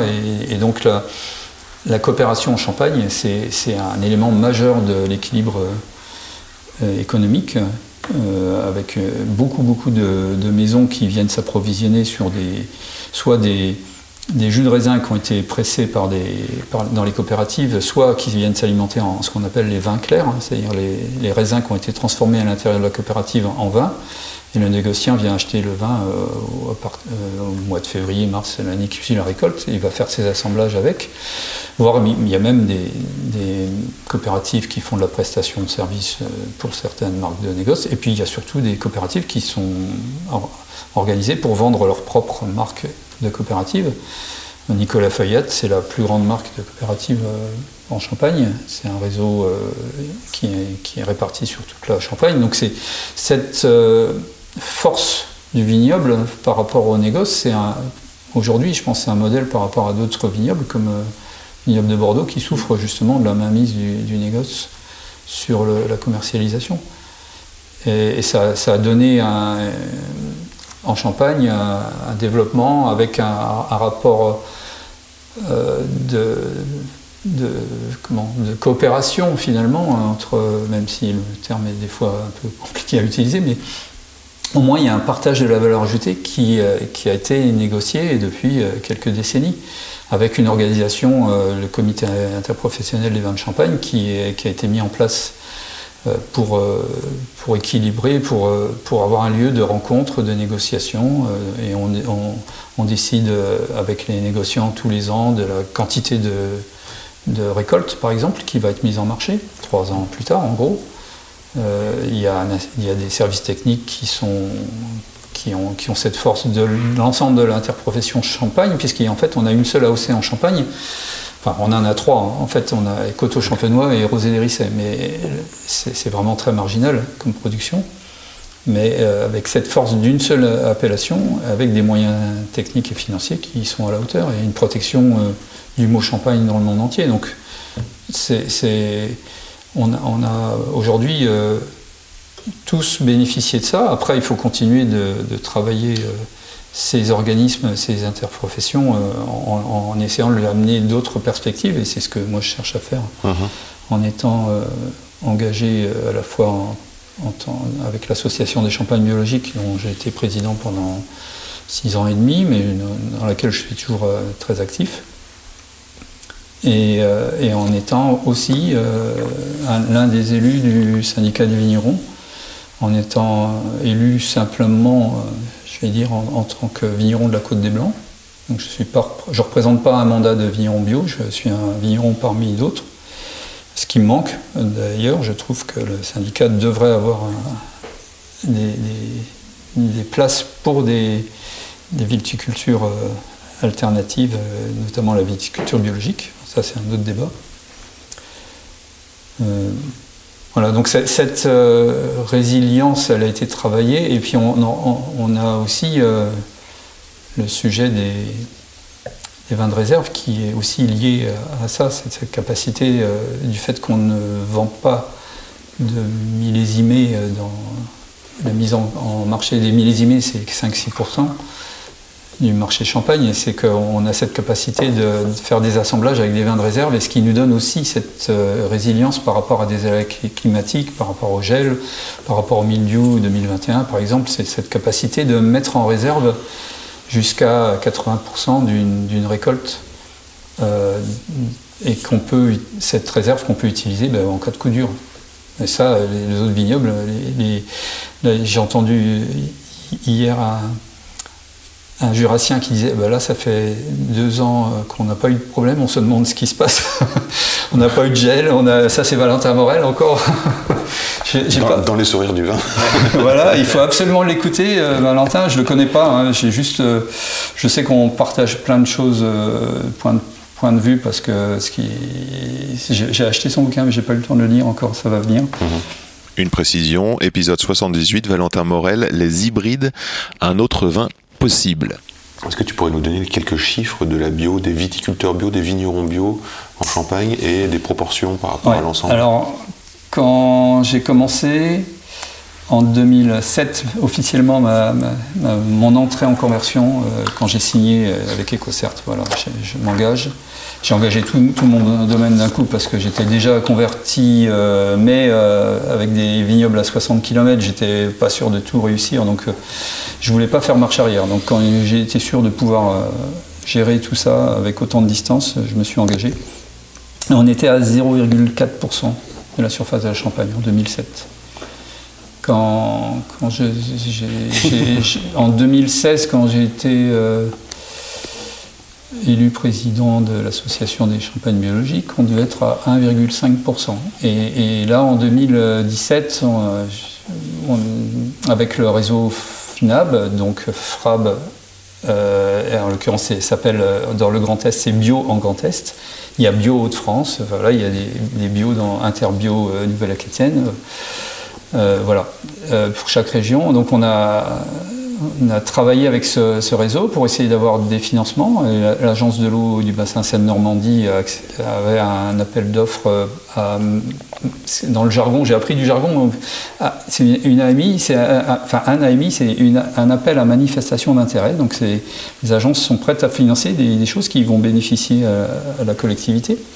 Et donc on a proposé d'avoir un, poste d'animation pour le réseau euh, viticulture biologique en Champagne pour développer euh, ce qui me semblait euh, être le manque criant de la bio en Champagne, c'est que c'était jusqu'à présent, c'était essentiellement des vignerons, ce qu'on appelle dans notre jargon des récoltants manipulants, donc des, des- vignerons qui font leur production et qui la transforment intégralement ou pas, euh, mais enfin, en tout cas qui vendent eux-mêmes leurs bouteilles. Et dans, dans les systèmes coopératifs, ben, un vigneron, il avait difficilement à trouver sa place parce que faut bien imaginer une coopérative où il y a 50 ou 100 euh, adhérents. euh, S'il y en a un qui veut faire bio, mais tu, tu nous crées un problème, toi. Comment on va faire avec tes raisins euh, s'ils sont bio? Comment Est-ce que tu vas pouvoir nous remplir un pressoir? Euh, Si c'est des pressoirs dans les coopératives, euh, les pressoirs, ils ont grossi en abandonnant les pressoirs traditionnels. On est arrivé sur des qui étaient souvent 4000 kg. On a mis des pressoirs de 6000 ou 8000 kg. Ben, remplir un pressoir de 8000 kg en une journée pour un vigneron bio, c'est impossible. Enfin, si- une si- si- coopérative bio, ça existe ou pas? Eh ben justement, ça n'existait pas. Et, et donc le, le travail qu'on a fait avec euh, le réseau et, cette animatrice, enfin ces animatrices, parce qu'il y en a eu plusieurs qui se sont succédées, et l'association des champagnes bio en relais, c'est qu'on a, on a mis euh, nos, nos adhérents euh, euh, à l'œuvre aussi pour accueillir des vignes bio vertes. Donc c'est déjà montrer comment on fait, euh, susciter les intérêts, euh, faire venir des vignerons qui se disent bah, pourquoi moi, mais pourquoi pas moi, mais comment euh, voilà mettre euh, plus les formations que, que les chambres d'agriculture ont commencé à reprendre toutes les, les formations qu'on avait initiées sur la viticulture bio, la biodynamie. enfin, euh, les, les chambres d'agriculture euh, se sont mises aussi en, en œuvre pour les reprendre, pour les proposer. Donc il y a la, la formation et surtout avec le réseau de, du, groupe du centre vinicole de la Champagne, donc dont la marque est Nicolas Feuillette, c'était ils sont ils sont entrés dans la danse aussi et en, proposant d'abord un état des lieux de savoir qui dans le réseau de coopératives pourrait faire des vinifications bio et puis les, les mettre en œuvre, et puis aussi au sein des coopératives de, créer des, des rencontres, des, des réunions pour dire ben voilà, on, peut, on pourrait faire ça, et qui peut être intéressé. Et on a multiplié par 5 en 5 ans les surfaces en Champagne pour arriver à, à plus, plus de 8%. Génial, donc là on est en 2000 combien? Ben 2017 à euh, 8%. 2022, euh, 2022 oui, on, était, on a frôlé les 9%. Alors là, il y a eu, euh, on commence à avoir aussi des. Cette reconnaissance fait que ça donne envie à, à des acteurs de la Champagne euh, négociants aussi. Donc il y, en a un qui s'est en- engagé un petit peu, un petit peu précipitamment euh, en se disant qu'il engage ses 180 hectares d'un coup. Et- non, non, je donne pas de nom. moi. Non, non, non, Red Red Rare, non, non, on n'a jamais fait marche arrière. Il il a- Red Rare a engagé son propre vignoble. Ils sont, euh, ils sont en bio. Oui, mais On dira pas. euh, ouais, ça faut. Ok. Donc je vais reprendre. Si tu me fais parler de nom, moi je suis, je, suis- je reste. euh, Donc euh, ce succès aidant a fait qu'il y, a- des négociants qui se sont dit aussi, moi je voudrais faire une cuvée bio. Il y, en a un qui a fait baisser un petit peu les statistiques en, en 2023 parce qu'il engageait ses. Enfin, ou en 2022 plutôt.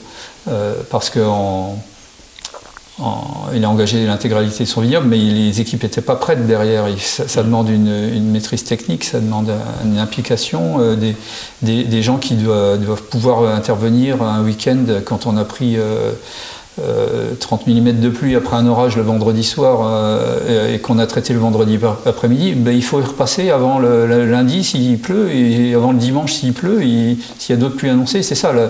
Le- ce qu'on nous reproche, c'est de traiter plus souvent. C'est pas qu'on traite plus souvent, c'est qu'on traite en fonction de- des aléas climatiques. Si on a de la pluie, ben, 20, 25 mm, et il faut, il faut repasser parce que c'est comme quand tu as un masque mouillé, ben, ça filtre plus, ça marche plus sur, sur ton visage et il faut bien que tu en mettes un sec. Donc c'est un peu la même chose. J'ai une question sur l'évolution de la surface entre 2007 et 2022. La surface de plantation champagne, elle a fait quoi? Elle a fait, elle a grandi? De la haussée. Ah non, non, euh, c'est Ou elle a réduit- elle a 1927. réduit. 1900 alors, la surface de la Champagne, elle était délimitée en 1927. Il y avait à peu près moitié de planté euh, à la fin de la Deuxième Guerre mondiale. Et ça fait une quinzaine d'années que, en gros, tout est planté. On ne peut plus agrandir la Champagne. Il y a un fond de roulement qui, qui est assez faible. D'ailleurs, on a des- un vignoble global qui vieillit parce que les, les- les propriétaires qui ne sont plus des vignerons de plus en plus dans les héritages, les gens héritent de vignes, mais ils ne les cultivent pas, ils les font cultiver par des, des- prestataires de services.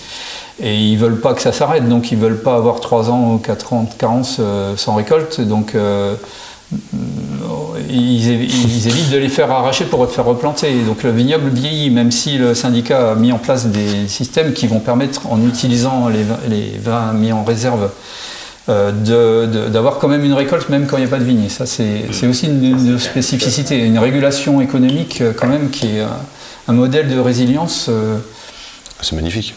oui, c'est avec Des comme toutes les choses, il y a des, il y a des inconvénients. Enfin, il faut, il- mais oui, c'est quand même un système magnifique.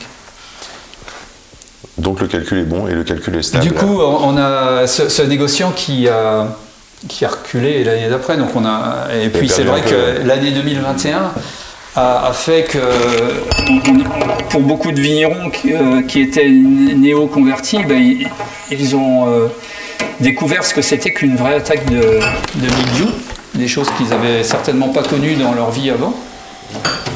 Et ça, ça refroidit euh, certains euh, candidats, certainement. Donc on a eu moins de conversions, pas tellement de déconversions, hormis cette grosse déconversion.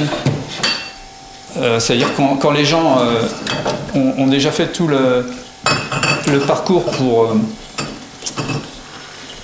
pour arriver à, à- à- à commencer leur conversion, en, gé- en général, ils sont déjà avertis quand même. Ils savent qu'une année compliquée, ça peut arriver. Et, et il y a, globalement, on n'a pas eu tant de déconversions. Quelques-uns, mais pas beaucoup. Par contre, les, les nouvelles conversions on, on vont mettre un peu plus de temps à revenir. Sur, sur les surfaces, on est encore euh, quand même. euh, le- on n'est pas le dernier de la classe. hein. Je ne vais pas dire qui c'est, mais on, euh, n'est pas les meilleurs du tout. On- alors on a, on a des raisons euh, d'abord climatiques qui font qu'on est quand même dans des flux océaniques souvent marqués. et, et cette année, on y a échappé, contrairement à, à nos amis bordelais ou du sud-ouest. Euh, C'est-à-dire qu'on a eu un mois euh, sans pluie pendant qu'eux, ils s'en prenaient euh, des, des seaux sur la tête. Euh, on a eu un mois euh, sans pluie au mois de, pendant toute la période euh, qui précédait la floraison. La floraison. On a eu une année très pluvieuse, mais pas à cette période-là. Et ben ça, ça suffit. On a eu moins de pluie en 2021. On a pris des cartons comme eux ont pris, c'est-à-dire des gens qui font pas de récolte ou qui font euh, 5% d'une récolte. On a, on a vécu ça en 2021. Euh, et avec moins de pluie qu'en 2023. Et en 2023, en Champagne, il n'y a pratiquement pas de dégâts mildiou, parce que la période où la, la vigne est la plus fragile, elle n'a pas été arrosée à ce moment-là. Donc ça se joue à pas grand-chose à chaque fois. Mais ça, on le sait toujours après. Et on- si je reviens un petit peu sur le cuivre, c'est le cuivre, c'est un masque qu'on met et qu'on renouvelle euh, en fonction de la pluviométrie. Et ben, cette année, on avait de la pluie avant fleur. Alors certes, pendant la fleur, il ne pleuvait pas, mais il faut protéger les nouvelles feuilles, il faut protéger le développement des grappes, le grossissement des raisins. Si tu as mis euh, du, cuivre sur une, fleur avant qu'elle fleurisse, justement, euh, c'est-à-dire avant que son capuchon tombe, tu as mis du cuivre sur le capuchon, mais la, vigne a cette particularité, c'est que les pétales ne s'ouvrent pas euh, comme une rose, c'est le capuchon de pétale qui est soudé et qui se détache de la base et qui met le pistil et les étamines à nu. Ben, ce pistil, quand il a perdu son capuchon, il n'est pas protégé. Donc on est obligé de suivre le développement de la vigne et donc de faire des traitements préventifs qui parfois ne servent à rien s'il n'y a pas de pluie, mais ça on le sait qu'après. Donc on, à minima, on doit protéger toutes les deux ou trois feuilles euh, pendant la phase de croissance, et puis euh, on doit protéger avant la fleur parce que les grappes sont très fragiles quand elles sont toutes jeunes, et puis on doit protéger euh, après la fleur ces, nouveaux grains, et puis le grain il grossit. Donc si tu as mis du, cuivre en protection, que le grain était comme un, petit plomb de, pêcheur, et puis qui devient comme un petit pois, ou qui devient comme encore plus gros pendant, ben, il faut euh, forcément le, cuivre il est dilué, donc on doit suivre ce développement à minima. Et puis après, il y, a, des gens qui vont dire j'ai réussi, euh, j'ai mis qu'un kilo de cuivre cette année, ok, mais en 2021, les mêmes, ils, ont, ils ont pleuré parce qu'ils avaient perdu leur récolte.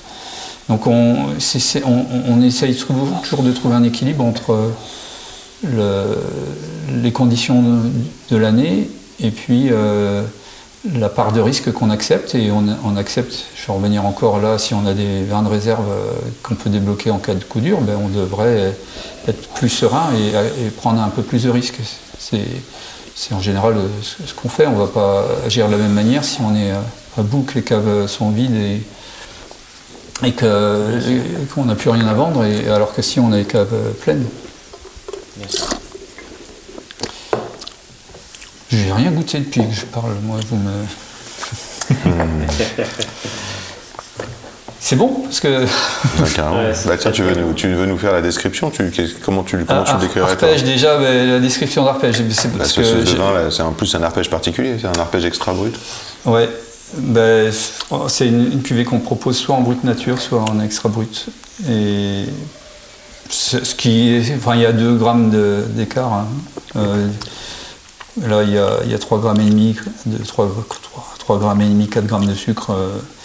donc c'est du jus de raisin concentré qu'on rajoute au moment du dégorgement. Alors le dégorgement, c'est quand on enlève la petite capsule avec le petit opercule qui emprisonne, enfin qui emprisonne, qui recueille les levures après la le remuage qu'on a fait des bouteilles pour euh, juste par décontation faire euh, couler ce dépôt de levure sur lequel on a élevé le vin pendant plusieurs années. En l'occurrence, celui-ci, c'est une base 2019, donc c'est mis en bouteille en 2020 et ça a été dégorgé euh, en 2023. Donc ça a passé, trois ans de maturation en cave.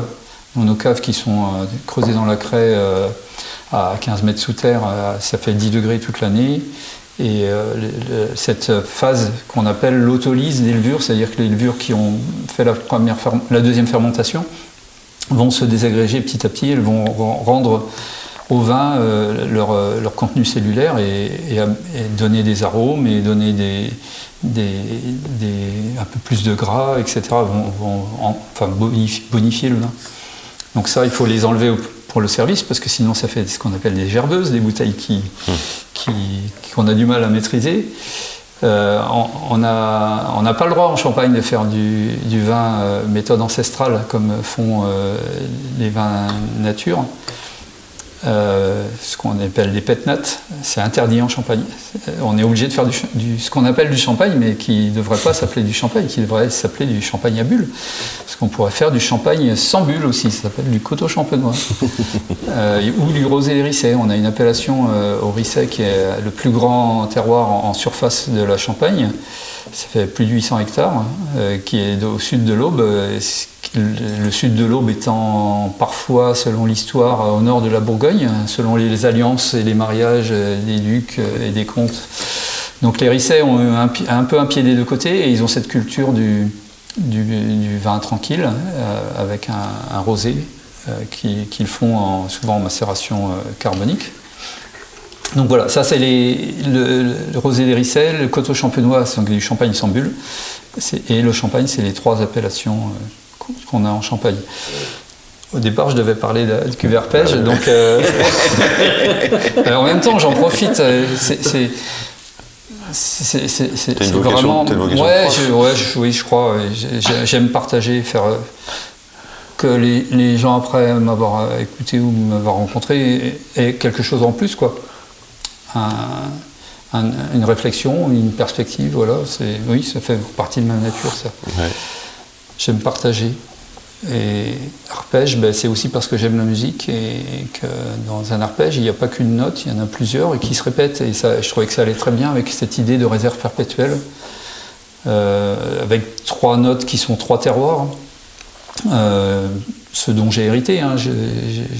On- comme beaucoup de vignerons en Champagne, on est des héritiers. On- c'est difficile de s'installer euh, vigneron en Champagne si on n'a pas un gros, gros, gros capital, parce que on en voit arriver là en ce moment. Ouais. Euh, ou alors si on est né dans une lignée de vignerons. Pour moi, c'est le deuxième cas. Euh, et, et donc le- les terroirs, c'est le Villeneuve qui est la, la partie euh, qui est en bas du coteau du Ménil-sur-Auger, euh, la plus avec des, vi- des vignes parmi les plus vieilles de, de mon parcellaire.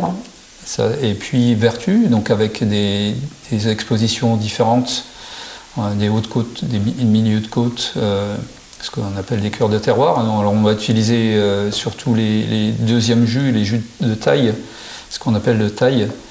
Le terme vient du fait que quand on avait des pressoirs traditionnels avec un pressurage vertical, on- les deux, premiers, euh, deux premières presses, on pouvait prendre des fourches pour reprendre le raisin du bord, pour le remettre au milieu, pour faire une deuxième, euh, un- une deuxième passe, une troisième passe. Mais arrivé un moment, on n'arrive plus à les prendre à la fourche, donc il faut commencer par tailler avec euh, une sorte de grand couteau avec un grand manche. On utilise ça, on, taille le bord et après on le remet sur le milieu. Donc il y a la première taille, il y a la deuxième taille. Évidemment, le jus n'est pas la même qualité, il n'a pas les mêmes perspectives de, de vinification avec. Les jus de cuvée, donc les premiers, euh, sont ceux qui sont le cœur du, fruit avec beaucoup d'acidité. Quand on commence à avoir la première taille, ben, on attaque déjà le, jus qui est plus proche de la peau, donc plus de matière euh, organique, moins d'acidité. Et la deuxième taille encore plus. Donc on a des profils aromatiques différents et puis des, structures, euh, la structure acide qui, s'amenuise au fur et à mesure. Et, voilà, donc j'utilise les tailles, les premières tailles en fait, de tous mes cœurs de terroir, qui eux vont être parfois vinifiés, enfin pas toujours, mais vinifiés dans des cuvées qui s'appellent cœurs de terroir. Et puis le, le troisième terroir, c'est le terroir du Mont-Aimé, qui est un terroir euh, assez particulier dans la Côte des Blancs, puisqu'on a beaucoup de sable, euh, parce qu'il y a quelques millions d'années, euh, c'était des une rivière qui passait par là et qui a mélangé sable, à la fois l'influence des silex qui sont produits par la vie, les organismes marins, et les pierres meulières, qui, elles, naissent dans l'eau douce. Donc on a cette alternance d'influence d'eau marine et d'eau douce qu'on trouve euh, en Loire aussi, hein, ce qu'on appelle des tuffeaux. Donc il y a, un tuffeau euh, au Mont-Aimé qui donne une particularité euh, minérale assez chaleureuse. Donc c'est ces trois notes qui se retrouvent dans ce, système de réserve perpétuelle, c'est-à-dire que depuis 2012 où je l'ai recommencé à cause de la vinification biologique, en gros tous les, tous les ans je, je prends moitié de cette réserve. Euh, je je l'assemble avec euh, les, les jus de la dernière récolte et pour moitié moitié et je, l'autre moitié de réserve perpétuelle que j'ai gardée, je vais la, la re- remplir avec les, jus de la dernière récolte aussi. Donc je, partage mes, mes, deux récoltes que dont j'ai la disposition, la- celle de vin de réserve et celle de vin de l'année. Et euh, tout ça tous les ans depuis 2012. Donc euh, dans, dans cet assemblage, il y a, la base c'est 2019, il y en a 67%, mais euh, 33%. Non, non, ex- excusez-moi, c'était le contraire. Donc cet assemblage-là, c'est un assemblage qui est, où la dernière récolte est minoritaire, c'est seulement 33% de la récolte 2019, et il y a 67% des, des vins qui sont donc 2012, 13, 14, 15, 16, 17, 18. Alors évidemment, il reste beaucoup moins de 2012 que de 2018. Dans la réserve, il y a moitié de 2018, il y a un quart de 2017, il y a un huitième de 2016, etc. Enfin, 2016, il n'y avait pas un huitième, parce que c'était une petite récolte. beaucoup de milieu et du gel, donc on a, on a fait avec ce qu'on avait. Donc c'est pour ça que la proportion, ça- en moyenne, c'est moitié-moitié, mais ça, ça peut dépendre. Et là, en l'occurrence, en 2019, on avait fait une grosse récolte en 2018 et une récolte plus normale en 2019. Donc, c'est pour ça que cet assemblage est, plutôt à ma- majorité de vins de réserve que de, que de vins de l'année. Super. Ouais, c'est difficile. Ouais, c'est très très bon, ça donne envie de boire. hein. Ouais. Mais je, l'apprécie particulièrement. ouais, Enfin, C'est il a un truc en plus. c'est Puis tout, sûr, et tu sens vraiment le, le sol. Euh, Mm.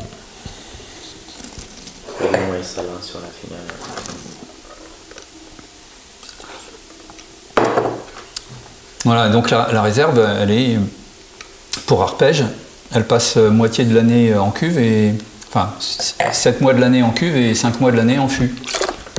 C'est-à-dire qu'entre le moment où je fais ma mise en bouteille au mois d'avril et la prochaine vendange, eh surtout je garde les levures euh, toutes fraîches de, par exemple cette année de la récolte euh, 2022, je les ai gardées au moment euh, où j'ai fait ma mise en bouteille au mois d'avril 2023 et j'ai remis les, vins de réserve d'arpège dans ces fûts, sur ces levures, jusqu'à la vendange 2023. Pendant la vendange 2023, j'ai vidé ces fûts, j'ai remis la, réserve en cuve, j'ai lavé les fûts, parce qu'il faut quand même, euh, au bout d'un moment, euh, repartir par aussi une base de sanitaire. euh, donc on, lave les fûts, on les nettoie avec, à l'eau chaude, euh, avec, euh, simplement à l'eau chaude, hein, avec des buses ro- rotatives à l'intérieur des fûts. Et on repart avec du jus frais. Jusqu'au mois d'avril 2024, eh ben, je vais vider ces fûts, les assembler avec ma, ma réserve perpétuelle. Je vais remplir ma réserve perpétuelle reconstituée dans les fûts et ce qui reste, je le mets en bouteille. Voilà, depuis 2012, euh, c'est comme ça. Et j'espère que ça va durer longtemps comme ça encore. Et donc j'ai trois réserves perpétuelles, une pour horizon, une pour arpège et une pour diapason, mes trois cuvées blanc de blanc. C'est quoi la matière de la, de la cuve de, C'est des cuves en acier euh, émaillé. Euh, ça, c'est aussi un héritage euh, de la génération des, des vignerons de mon père, enfin la génération. comment j'ai dit ça, je sais pas. Les- pendant les, les années euh, 50, 60, les vignerons qui, comme, qui- comme mon père qui sont commencé à faire leur propre production ont souvent acquis, même dans les coopératives aussi, avant que l'acier inoxydable n'envahisse tout, on avait ces cuves en, en acier émaillé. Donc le vin n'est pas au contact du, du métal, c'est de l'acier qui est re- revêtu euh, d'un émail comme on peut avoir euh, bah, sur, euh, sur la vaisselle par exemple, ça c'est un acier émaillé. Mhm. Euh, et donc euh, j'ai- j'aime beaucoup ce, genre de cuve. Le, problème c'est qu'elles vieillissent et qu'elles euh, y a des micro-fissures qui apparaissent et, ben, quand le vin commence à, être au contact du métal, il crée des- de l'oxydation et ben, il faut s'en séparer. Donc on a, c'est une grosse partie de nos, nos cuves qui sont comme ça, mais on, on va devoir les remplacer petit à petit. Et ça- c'est, là, il y a un autre enjeu, c'est de, de rénover un peu la cuverie et peut-être de partir sur des, des foudres ou des cuves tronconiques. Ça, ça m'intéresse plus parce qu'on on va retrouver ce qu'on a avec nos cuves, c'est-à-dire un fond plat. On ne concentre pas les lits, comme je travaille toujours sur lit et j'ai pas envie non plus que les lits soient concentrés avec euh, Mhm. une, peut-être une, une dérive réductrice qui pourrait arriver si on a trop, trop d'épaisseur de lit dans le fond du- d'un foudre. Je fais toujours attention à ce que je dis. c'est pas, pas très. très- Non, c'est passionnant. oui, mais du coup, j'ai. J'ai l'impression. Bon, ça se passe bien. c'est le Ça se passe très bien, ça se passe très bien. On, on déguste. Mais il est déjà 17h11, tu vois. Va et- goûtons, goûtons. Alors attends, qu'est-ce que. De toute façon, euh, tout a été dit hein, quasiment, donc on peut, euh, on peut déguster. Tu Il y a des mails qui tombent, mais il n'y a pas ceux que j'attends en fait. Ah oui, t'attends des réponses là. Ben, un peu, oui. Euh, sur. euh, ben oui, sur le positionnement FNAB et tout ça, quoi. Euh, Sur euh, les amendements que j'aurais essayé de faire déposer avant demain à 13h par au moins un groupe politique pour que ça soit discuté au Parlement la semaine prochaine. Il y a des gens qui parlent, Pascal il parle très bien, mais il y a aussi des gens qui agissent. Et Pascal, il agit, il écrit, il fait circuler ses idées. Est-ce que ça viendrait à l'esprit de quelqu'un d'enlever sur un paquet de riz, sur, euh, des bananes, production biologique? Qui pourrait faire ça? Qui aurait intérêt à faire ça? Pourquoi, dans le vin, des- des partenaires ou des distributeurs, ou dans, alors ça le, fait, ça le fait moins chez les cavistes, mais sur une carte de restaurant, pourquoi on enlève la mention viticulture biologique? On ne l'enlève pas, mais on ne la met pas. Pourquoi on ne la met pas? Ah, c'est parce que ouais, mais il faut de la place pour tout le monde, etc. Ben oui, mais moi j'ai bossé pour respecter la planète, mon sol, mes générations futures, mes, mes salariés. Je, fais l'effort d'être certifié pour, pour ça, d'être clair vis-à-vis du consommateur. Et pourquoi? Le, sommelier d'un restaurant dit non mais non mais il faut pas non mais il n'y a pas la place. Ben là j'ai du mal. Comment ça fait qu'on accepte ça? On n'accepterait pas ça sur un autre produit que le vin donc euh, respecter cette chaîne de production de, de connaissances de partage de respect jusqu'au bout pourquoi on l'enlève? On met bien d'autres. On ne dit pas on vend du. Euh, par je vais dire tartampion, mais non, on vend du, euh, du Vaune romanée, euh, du premier cru, de un tel. Mais, mais, dans tout ça, il y a aussi certifié bio. Mhm. Ou pas. Ou HVE. Voilà, je vais peut-être pas parler d'HVE aujourd'hui, ça va me traîner encore dans. Mais de quel droit on enlève un signe de qualité reconnue par l'État français par le biais de l'INAO. C'est la même chose que d'enlever l'appellation d'origine. Mmh. C'est la même chose. Donc on, se doit, de, je trouve, de, en tant que professionnel du vin, de respecter le travail qui a été fait euh, de la part du vigneron et de ne pas le dégriffer. Parce que, si on peut dire ça, ça, me semble important que les gens comprennent ça. Que moi, quand je suis le premier à, aller dans un resto, ben, je regarde la carte des vins, puis je regarde s'il y a des copains, s'il y a des bio. Si j'ai rien de tout ça, j'ai que des gens que je connais pas et pas bio, et je vais demander après. Alors, euh, qui c'est qui est bio euh, oh, ben Je sais pas, il faut que j'aille demander. Euh, non. J'ai besoin de, cette traçabilité quand je veux, je veux faire un choix éclairé. Et mon premier critère, c'est d'abord que ce soit bio. Parce que je sais tout ce que ça représente avant. Tout ce qui est engagement, risque, euh, respect, vie du sol, etc. Je sais tout ça. Hmm. Donc je veux savoir jusqu'au bout. Je ne veux pas qu'on me vende un, vin sans que, sans que j'ai cette information-là. Dans un monde idéal, en fait, euh, bio, ce serait euh, normal.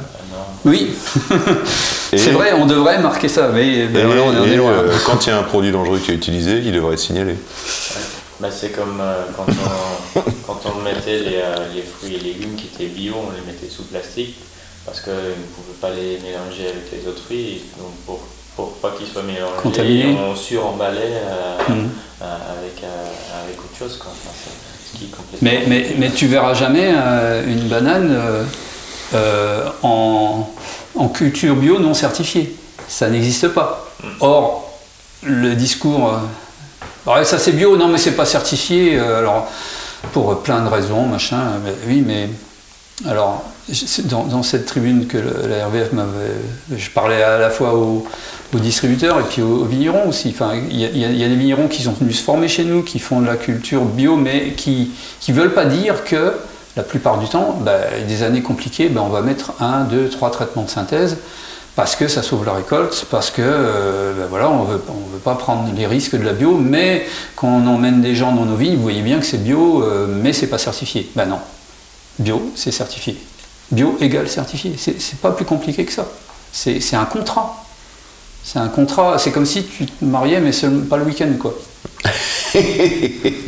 bah oui, de temps en temps, euh, ouais, bon. Tout existe. Je, te dis ça, ça me sort comme ça, mais il faut bien trouver des analogies. Mais non, bio, c'est un contrat. C'est, on passe un contrat avec le consommateur, avec la planète aussi, avec nous-mêmes. Mais c'est un, contrat, on signe, on paye pour être certifié. C'est ça le pire. On doit payer pour euh, se faire certifier. Donc, merci de respecter cet engagement-là jusqu'au bout qu'un sommelier, il doit dire sur sa carte, ben, un tel, voilà, lui c'est bio, lui c'est HVE s'ils veulent mettre HVE, mais euh, HVE c'est pas bio, ça commence à se savoir. Bah, Et- et com- comment, tu expliques, quoi. comment tu expliques au plus grand nombre ce que tu as fait c'est, Ça passe par la certification, et par le, le label. Ouais. En fait, là, quand le client euh, consommateur achète un produit estampillé avec le- la petite feuille et ou euh, le, le AB, eh ben, il sait déjà beaucoup de choses. Ouais. Et c'est un repère euh, visuel rapide. Il n'a pas besoin de se faire. Il sait que c'est contrôlé. Que ce que le- la personne qui a produit ce, ce Ouais, vin, ça, il a été contrôlé. en fait. il a été contrôlé. Il a payé pour être contrôlé. Hmm. Et qu'il y a le, le faux bio qui serait fait euh, ailleurs qu'en France, etc. C'est, c'est tous les discours hein, comme ça, ça. Mais ça doit être contrôlé. Et s'il y a des, des erreurs et des manquements, il faut les, il faut les, les, les corriger. Mais en aucun cas, il y a un faux bio. Il y a des tricheurs. hein. Dans- partout, il y a des tricheurs. Mais il n'y a pas de faux bio. Hmm. Le bio, c'est des règles précises. C'est un cahier des charges négocié au niveau européen qui est évolutif. C'est pas parce qu'on on se rend compte euh, qu'un produit, euh, bah, finalement, euh, il peut avoir des conséquences qu'on n'avait pas euh, appréhendées au début. C'était bien biosourcé, mais ça peut avoir un, un rôle de perturbateur endocrinien. Là, je, je parle d'un- produit biosourcé qui, qui semble être comme ça. Ben, il faut qu'on le surveille et puis il faut que, si, si c'est un problème, il faut qu'on l'enlève. Mais il n'y a pas de faux bio. Il y a pas y a, il y a le vrai ni le faux. Il y a le bio, point, égal certifié. Et puis il y a les autres qui utilisent peu ou prou de la chimie ou qui, s'ils ont fait tout le boulot de ne pas utiliser de chimie et qui ne veulent pas se faire certifier parce que ça coûte euh, allez, 500 000 euros euh, par an et que ça te coûte euh, que 3 heures ou 4 heures de- d'entretien et de contrôle de ta comptabilité. Alors les gens qui nous disent non mais c'est trop compliqué, c'est trop de l'administratif, etc. Ah ben non, euh, je pense que l'administratif, on en a besoin aujourd'hui dans notre monde, il faut tracer tout ce qu'on fait. C'est totalement anormal qu'il y ait des gens qui, qui puissent utiliser des molécules de synthèse dangereuses et qui n'aient pas de compte à rendre sur leur usage. Donc on n'a pas de traçabilité différente des autres. On a juste, nous, un contrôle obligatoire traçabilité. Les autres, ils peuvent être contrôlés Peut-être, s'il y a un contrôleur qui a du temps et qui va venir là tous les 5 ou 20 ans euh, contrôler ce qu'il a fait. Ça, c'est les services de l'État la Direction générale de l'agriculture ou les services des fraudes. Mais on ne les voit pas souvent. Nous, on les voit tous les ans. Tous les ans, on rend des comptes. On a notre traçabilité, nos factures. Et si- s'il y a un problème, on peut avoir un écart parce que, peu importe, euh, peut-être un, un produit où ça n'a pas été. Un compost, par exemple, où on n'a on pas eu sur la facture marqué que c'était pas du. C'est parce que je pense à ça parce que c'est quelque chose qu'il a fallu qu'on corrige. Notre, notre, euh, pro- fabrique, enfin notre producteur de compost, s'il n'avait pas mis sur sa facture que les animaux dont on a utilisé le fumier n'étaient pas en, en stabulation euh, artificielle. Euh, toute la, enfin, je sais plus, il y avait un truc comme ça. Donc, bah oui, on l'a fait corriger. C'est sûr que c'est un peu plus de, de- de temps en traçabilité, mais ça me semble être euh, le minimum du respect face aux consommateurs. Si tu as utilisé un produit dangereux euh, et qu'on ne te demande pas de compte pour l'avoir utilisé, c'est un peu problématique quand même. Donc voilà, mon petit discours sur bio. Et, et, je, comprends qu'il y en ait qui, qui, qui, qui rechignent à ça, mais ça c'est, fini quoi. Le, temps où, on, avec tout ce qu'il y a dans, accessible, le temps où le paysan, c'est celui qui faisait euh, sa culture euh, dans son coin avec le, fumier qui sortait de son étable, et etc. Il, est fini. On, on- est dans un monde dangereux avec les molécules. Donc il faut bien avoir la traçabilité pour tout le monde et pas seulement pour les bio. Après, une fois qu'on a la traçabilité, c'est rien de la montrer. hein. Si c'était clair, euh, un entretien, une visite de parcelle, euh, c'est plus compliqué dans les coopératives. Là, j'avoue que euh, la mixité bio-non bio, là, pose d'autres soucis de traçabilité. hein. Tu peux pas. Maintenant, il faut, euh, non, il faut séparer les, euh, les chiens. hein. Si, si, quelqu'un est bio, qu'il a une, une activité d'achat de, de raisins, il faut normalement que ce soit pas unifié dans les mêmes. euh, Il faut que ça soit nettoyé entre chaque, que le pressoir soit nettoyé. il Faut... Donc il faut, faut de la traçabilité, mais on ne demande rien d'autre. euh, tout- toutes les réglementations euh, HACCP, c'est ça? Enfin, dans n'importe quel produits alimentaires, il y a des traçabilités. C'est surtout que la production de vin, pendant longtemps, été exemptée de traçabilité et exemptée d'ingrédients, la liste d'ingrédients sur les bouteilles. Donc ça, ça va changer, parce que la, société, forcément, demande des comptes au bout d'un moment. C'est pas toujours euh, la bonne tête du vigneron qui va garantir, euh, et puis ça, c'est quand tu l'as en face de toi, mais quand ta bouteille est arrivée euh, au bout de la France ou de la planète, il faut bien que les, gens sachent comment, dans mhm. quelles quelle pratiques ont été utilisées, quels produits ont, pu être utilisés, à la fois pour la production des raisins et, et, les, intrants qu'on a mis dans, le jus pour faire, euh, pour faire du vin. Mm. Je, trouve ça tout à fait normal. Alors ça va demander euh, ben, d'autres efforts. Euh, il va falloir. Je suis d'accord aussi pour le dématérialiser parce qu'il ne faut pas non plus que nos, étiquettes deviennent des, listes sans fin de. pour moi, en l'occurrence, ça va être simple. Hein. il, y a, une sulfite et puis sucre, forcément, on met du sucre pour faire. Euh, c'est du sucre bio, forcément du sucre bio. Euh, alors que c'est vrai que jusqu'en 2011, on n'était pas obligé d'utiliser du sucre bio pour, euh, pour faire du vin bio. C'était du vin issu de raisins de l'agriculture biologique. Mais moi, j'utilisais déjà du sucre bio, mais il fallait faire venir de l'autre bout de la planète parce qu'il n'y avait que du sucre canne disponible. Aujourd'hui, il y a des filières qui sont en train d'essayer de se montrer, de se monter, pardon. Euh, malheureusement, en France, j'ai vu qu'ils sont en train de l'abandonner, la filière betterave bio, ou qu'en tout cas il y a des tensions, euh, qu'il y a des, des, COP qui veulent plus payer la betterave bio au prix de la betterave conventionnelle, parce que ça leur demande des efforts aussi. C'est comme dans la, vinification, il faut qu'ils aient une, une séparation. Alors au début, il fallait c'est une usine, une. Euh, donc ils se sont dit, on va mettre les bio au début, comme ça on n'aura pas besoin de nettoyer. Ah oui, mais alors ça faisait récolter les bio plus tôt, alors que déjà ils sèment plus tard, et en plus ils devaient récolter plus tôt, donc ça pose un petit problème de, rendement euh, aussi euh, pour ça. Donc oui, il y a des problèmes, mais s'il n'y aura pas de problème si, tout le monde était bio. voilà, moi c'est comme ça que je vois les choses. Au final, c'est le but de la bio, hein, c'est que tout le monde soit bio que la chimie revienne euh, à, des cas extrêmes euh, où on peut vraiment pas faire autrement, peut-être, je ne sais pas, mais dans la majorité des cas, on peut faire autrement. Donc, euh, faisons autrement.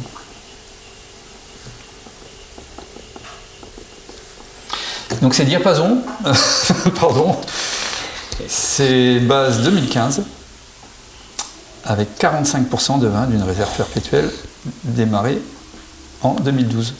Et là, il n'y a que 12, 13, 14, en fait, il y a, forcément. Dégorgé en octobre 2022, donc ça fait 6 ans de là. Ouais. C'est l'avantage de. incroyable. Ah ouais. C'est ça qui est, qui est, qui est fou. Mais pourquoi on, goûte, Moi, je goûte ça à l'aveugle. Jamais je ne pense qu'on est sur euh, des vins qui, ont entre, enfin, qui sont issus du millésime entre 2012 et 2015.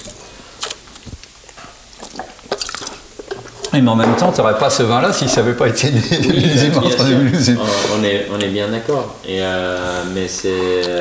c'est quand même incroyable que ça garde autant de, fraîcheur. Alors qu'il n'y a pas beaucoup d'acidité. Hein. Moi, je vends jeu mûr. Euh, je ne suis pas quelqu'un qui cherche des pH bas. Euh, je ne suis pas dans cette famille-là. Enfin, peut-être parce que c'est ma culture familiale aussi. Mon grand-père a acheté ses caves en 1968 parce que c'est ses propres caves à Épernay. Euh, mon grand-père, c'est un, ouvrier vigneron hein, qui est devenu négociant. Il vendait 300 000 bouteilles par an quand il est mort, mais il, a démarré euh, juste euh, ouvrier vigneron au Ménil. Il a acquis des vignes, et dans les années 30, il s'est pris en main, il allait faire son propre vin, puis il allait le vendre à Paris, il ne revenait pas tant qu'il n'avait pas vendu ses bouteilles. Et puis bah, il a grossi à l'époque où c'était possible de, de s'agrandir, parce que la Champagne après la Deuxième Guerre mondiale, c'est 15 000 hectares plantés, 34 000 aujourd'hui. Donc il y, a, eu une phase, il y a eu la vague, quoi, la vague des, nouveaux producteurs, des nouveaux négociants. Euh, et il faisait partie de cette vague-là. Donc il a acheté des caves à Chalon. Donc j'ai cet outil euh, magnifique qui c'est pas zéro carbone parce qu'il faut emmener les, bouteilles là-bas. Mais bon, les bouteilles font 60 euh, km entre ici et, et la cave. 30 km dans chaque sens. Elles vont en faire beaucoup plus dans leur vie euh, de bouteille jusqu'à ce qu'elles jusqu'à déboucher. Donc euh, c'est qu'une petite partie. Et sinon, c'est zéro consommation carbone. On est dans la craie à 15 mètres sous terre. C'est C'est pas climatisé. Ah non, pas- voilà. Maintenant, on s'est, on s'est beaucoup euh, éloigné de ces caves parce que c'est évidemment c'est des contraintes, mais euh, maintenant on fait des hangars climatisés un peu partout et puis on fait des rotations de stock rapide. Moi, j'ai cette chance de pouvoir euh, élever mes vins. Quand je dis élever, c'est au sens euh, propre. hein. Je pense qu'on en les mettant sous terre, on les élève. c'est, un, contraste entre cette partie de, cette vie au tambour pre- presque. hein. On, est, on, est en terre, il fait froid, enfin il fait 10 degrés, tout- c'est- il fait pas froid, il fait 10 degrés 5 toute l'année. Et, et cette autolyse des levures qui va être lente et qui va ra- ramener une évolution. Et, la fraîcheur, elle vient aussi parce que la, la c'est un antioxydant, et puis le gaz carbonique, c'est un antioxydant. Je, pense fr- franchement, je vais, je vais heurter quelques amateurs de Bourgogne, mais que les, les champagnes sont les, les, vins à la longévité la plus, la plus grande parce qu'on a cet avantage d'avoir du gaz carbonique dans, dans la bouteille. Et ce, alors, après, on peut avoir des, récemment dégorgés, des bouteilles qui ont vécu 20-30 ans en cave. C'est c'est- sûr que le top, c'est ça. On va dans la cave, on dégorge la bouteille et on la boit sur place. Par contre, dégorger un vin de 30 ou 40 ans de vieillissement et lui remettre un bouchon et le faire voyager derrière, c'est un peu plus casse-gueule, je trouve. Je pense que euh, dégorger des vins à 10-15 ans, au-delà, je pense qu'on ne gagne plus trop sur l'autolyse et, et on, on- on- on- on bouche les vins dans une période où ils sont encore relativement jeunes. Quoi. Pas, pas, pas trop trop avancés dans leur, dans leur évolution. Je te pose euh, quatre petites questions à la Ah. réponse rapide. À la réponse rapide, c'est-à-dire que tu développes pas. Jamais, moi. Par exemple, euh, parce que c'est la fin, c'est un petit rituel, euh, quelle, est, quelle serait ton odeur préférée? J'aime bien la vanille quand même. Ouais, quand même. Ouais, Une odeur ça- détestée On a dit Bah, développe pas. hein. Ouais, la réduction, euh, je ne suis pas amateur de, de- de réduction. ouais. C'est, les, les- particulièrement, les, les- c'est les bourbes, les odeurs de bourbe, c'est une horreur. C'est une horreur. Je vais regarder tes chaussures parce qu'elle fait voir un peu ce que tu as. Ah, bah voilà, c'est du Les Méphisto, Mephisto, voilà. Donc, euh, produit, produit en France, en Lorraine. euh, ouais. Ah, donc c'est de la chaussure choisie.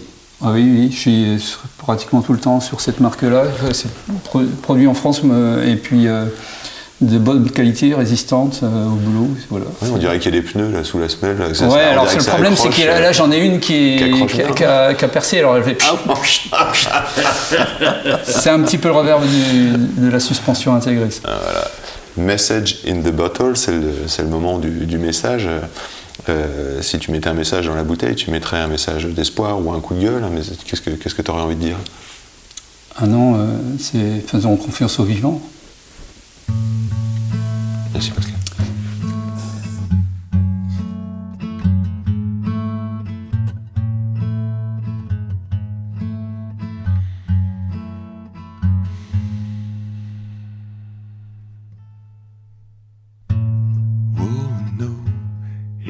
That sun again.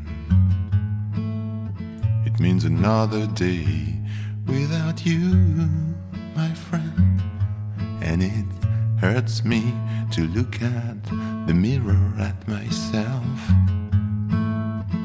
And it hurts even more to be with somebody else. So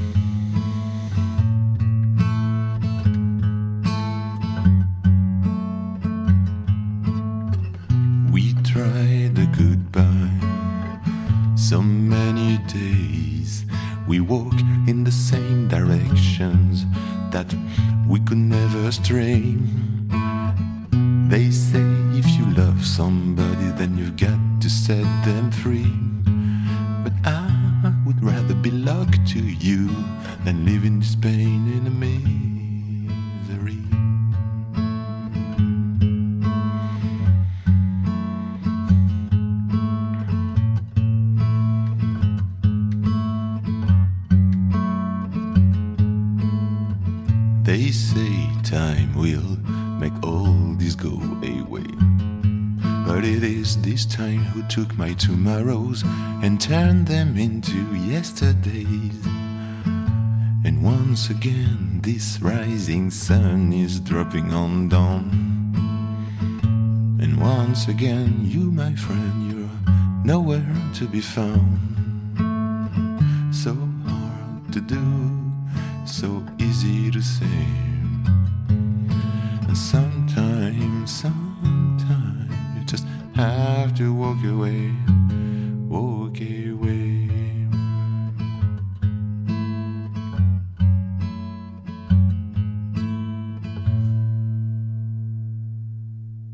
Merci d'avoir écouté jusque-là. Merci Pascal et Laure pour votre accueil. Merci Felipe pour le son. Merci pour votre petit message sur Insta et vos étoiles dans vos lecteurs de podcasts préférés. Merci à vous. À bientôt.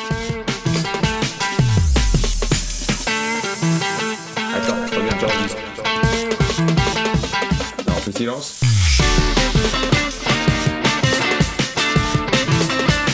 Jolie bouteille.